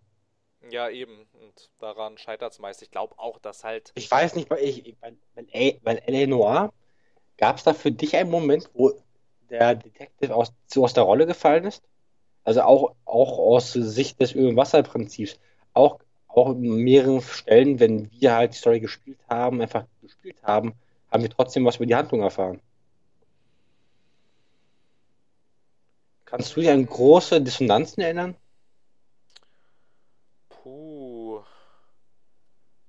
Da treffen wir uns jetzt natürlich unvorbereitet, aber jetzt, wo ich so drüber nachdenke, eigentlich nicht wirklich. Das Einzige, was mich bei L.A. Noir immer ein bisschen gestört hat, ist, dass ich nicht so richtig verstanden hatte, wieso das Spiel jetzt diese Open World braucht. Die hätte ich mir immer gerne weggewünscht eigentlich, weil ich fand diese Autofahrt immer ein bisschen nervig. Aber da bricht der Charakter ja jetzt auch nicht aus der Handlung raus. Sondern das einfach eine kleine, eine, also eine Kleinigkeit Open World, Kleinigkeit, ja, ja, eine Sache, die halt dich stört, aber vielleicht anderen gefallen hat. Aber ich stimme dir zu, die Open World hätte echt nicht sein müssen. Ja, vor allem ist es halt so, dieser, dieses typische Ding, der, da ist halt nichts drin. So, ne? Dass man sich halt fragt, warum brauchst du die jetzt? Aber puh, so an sich jetzt eigentlich. Nee, auch jetzt so, wo ich so drüber nachdenke, fällt mir auch nicht so, also mir, mir fällt jetzt eigentlich auch gar nichts ein, aber da ist es auch ewig her, dass ich das Spiel mal gespielt habe. Also es wäre eigentlich mal, es wäre mal ganz interessant, unter dem Aspekt tatsächlich mal ähm, Spiele, die man als positiv in Erinnerung hat, ähm, sich nochmal anzugucken und unter dem Aspekt nochmal zu spielen und zu gucken, ob einem da vielleicht noch doch irgendwo irgendwas auffällt. Das wäre mal ganz, das wäre mal ganz interessant irgendwie, ob es tatsächlich, ob wir das jetzt quasi wirklich nur so rosig in Erinnerung haben oder ob es tatsächlich nichts falsch gemacht hat. Was Manchmal ist die Erinnerung schöner als die Wahrheit. Ja, na klar, aber es würde mich in der Tat mal interessieren. Irgendwie. Ja, nächstes Wochenende sitzen wir uns dran. Jawohl, spielen wir mal eben LNOA durch mit allen DLCs. Aber wir können ja, wir können ja die Frage vielleicht auch mal. Die ähm, habe ich in der Tat nicht durch ähm, DLCs. Die...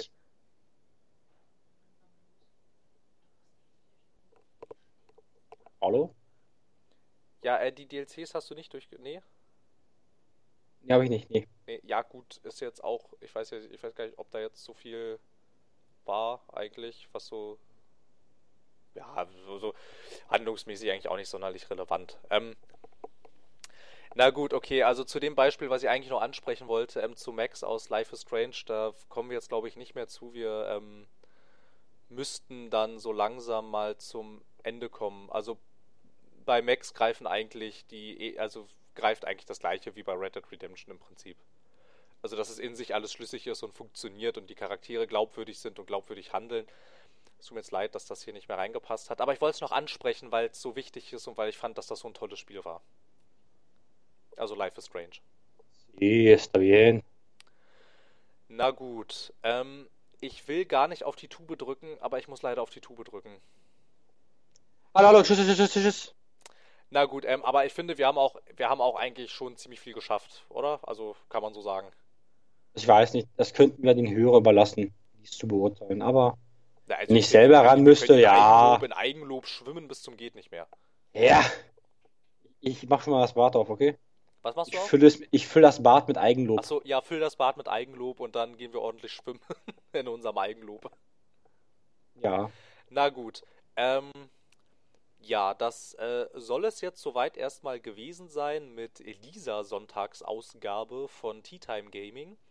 Wir hoffen natürlich wie immer, dass ihr viel Freude hattet, dass ihr das Thema genauso interessant findet wie wir. Mir würden jetzt gerade so spontan tatsächlich noch ein paar Aspekte einfallen, die man eigentlich nochmal diskutieren könnte, aber dazu vielleicht ähm, äh, am, an, äh, einem anderen, an einer anderen Stelle mehr. Oder wie sagten wir mal so schön, das sind Geschichten für einen anderen Abend.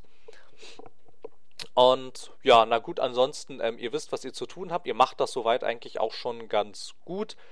Bei iTunes ist natürlich immer noch Nachbesserungsbedarf. Also Nachbesserungsbedarf ist immer und überall. Ich finde, man kann uns gar nicht genug loben für das, was wir hier tun. Aber ansonsten... Das Bad füllt sich ja nicht von selbst. Richtig, das Bad fühlt sich nicht von selbst. Also ihr müsst uns wenigstens den Hahn aufdrehen. Damit wir dann da das Eigenlob rausschöpfen können. Aber wie gesagt, ihr wisst, was ihr zu tun habt. Ihr wisst auch, ähm, für euch selbst, ist es das wert, ist es das nicht wert, uns diesen Eigenlobshahn aufzudrehen. Aber es wäre natürlich toll. Wie immer. Und wir könnten ja nicht ohne euch existieren. Habe ich recht? Ich weiß nicht, ich habe auch zuvor existiert. Wie sieht es mit dir aus? Nee, also ich bin erst, also seit irgendeine eigenartige Kraft auf den Gedanken kam, oh, da muss jemand einen Podcast machen, erst dann habe ich existiert. Ich weiß nicht. Also, oh, du bist, ja, du bist, du bist der Podcastinator? Ja, ich bin, ich bin ein, ich bin ein Produkt der Podcast-Community. Skynet hat sich erschaffen. Ja, ich komme aus Skynet. Es tut mir leid. Jetzt ist es raus, muss vernichtet. Lieber Hörer, lieber Hörerin, das ist auch der Punkt, an dem ich mich verabschiede, weil das wird mir auch jetzt zu blöd. Wir hatten doch eine der letzten Folge so abgebrochen mit Cut, Cut, aus, raus. Ich weiß nicht mehr, was jetzt die letzte oder was die vorletzte? Bin ich mir gar nicht mehr so sicher. Das war die letzte, das war die letzte. Das war die letzte, als wir noch zusammensaßen, ne? Ja. Ja, das waren schöne Zeiten. Na gut, ähm.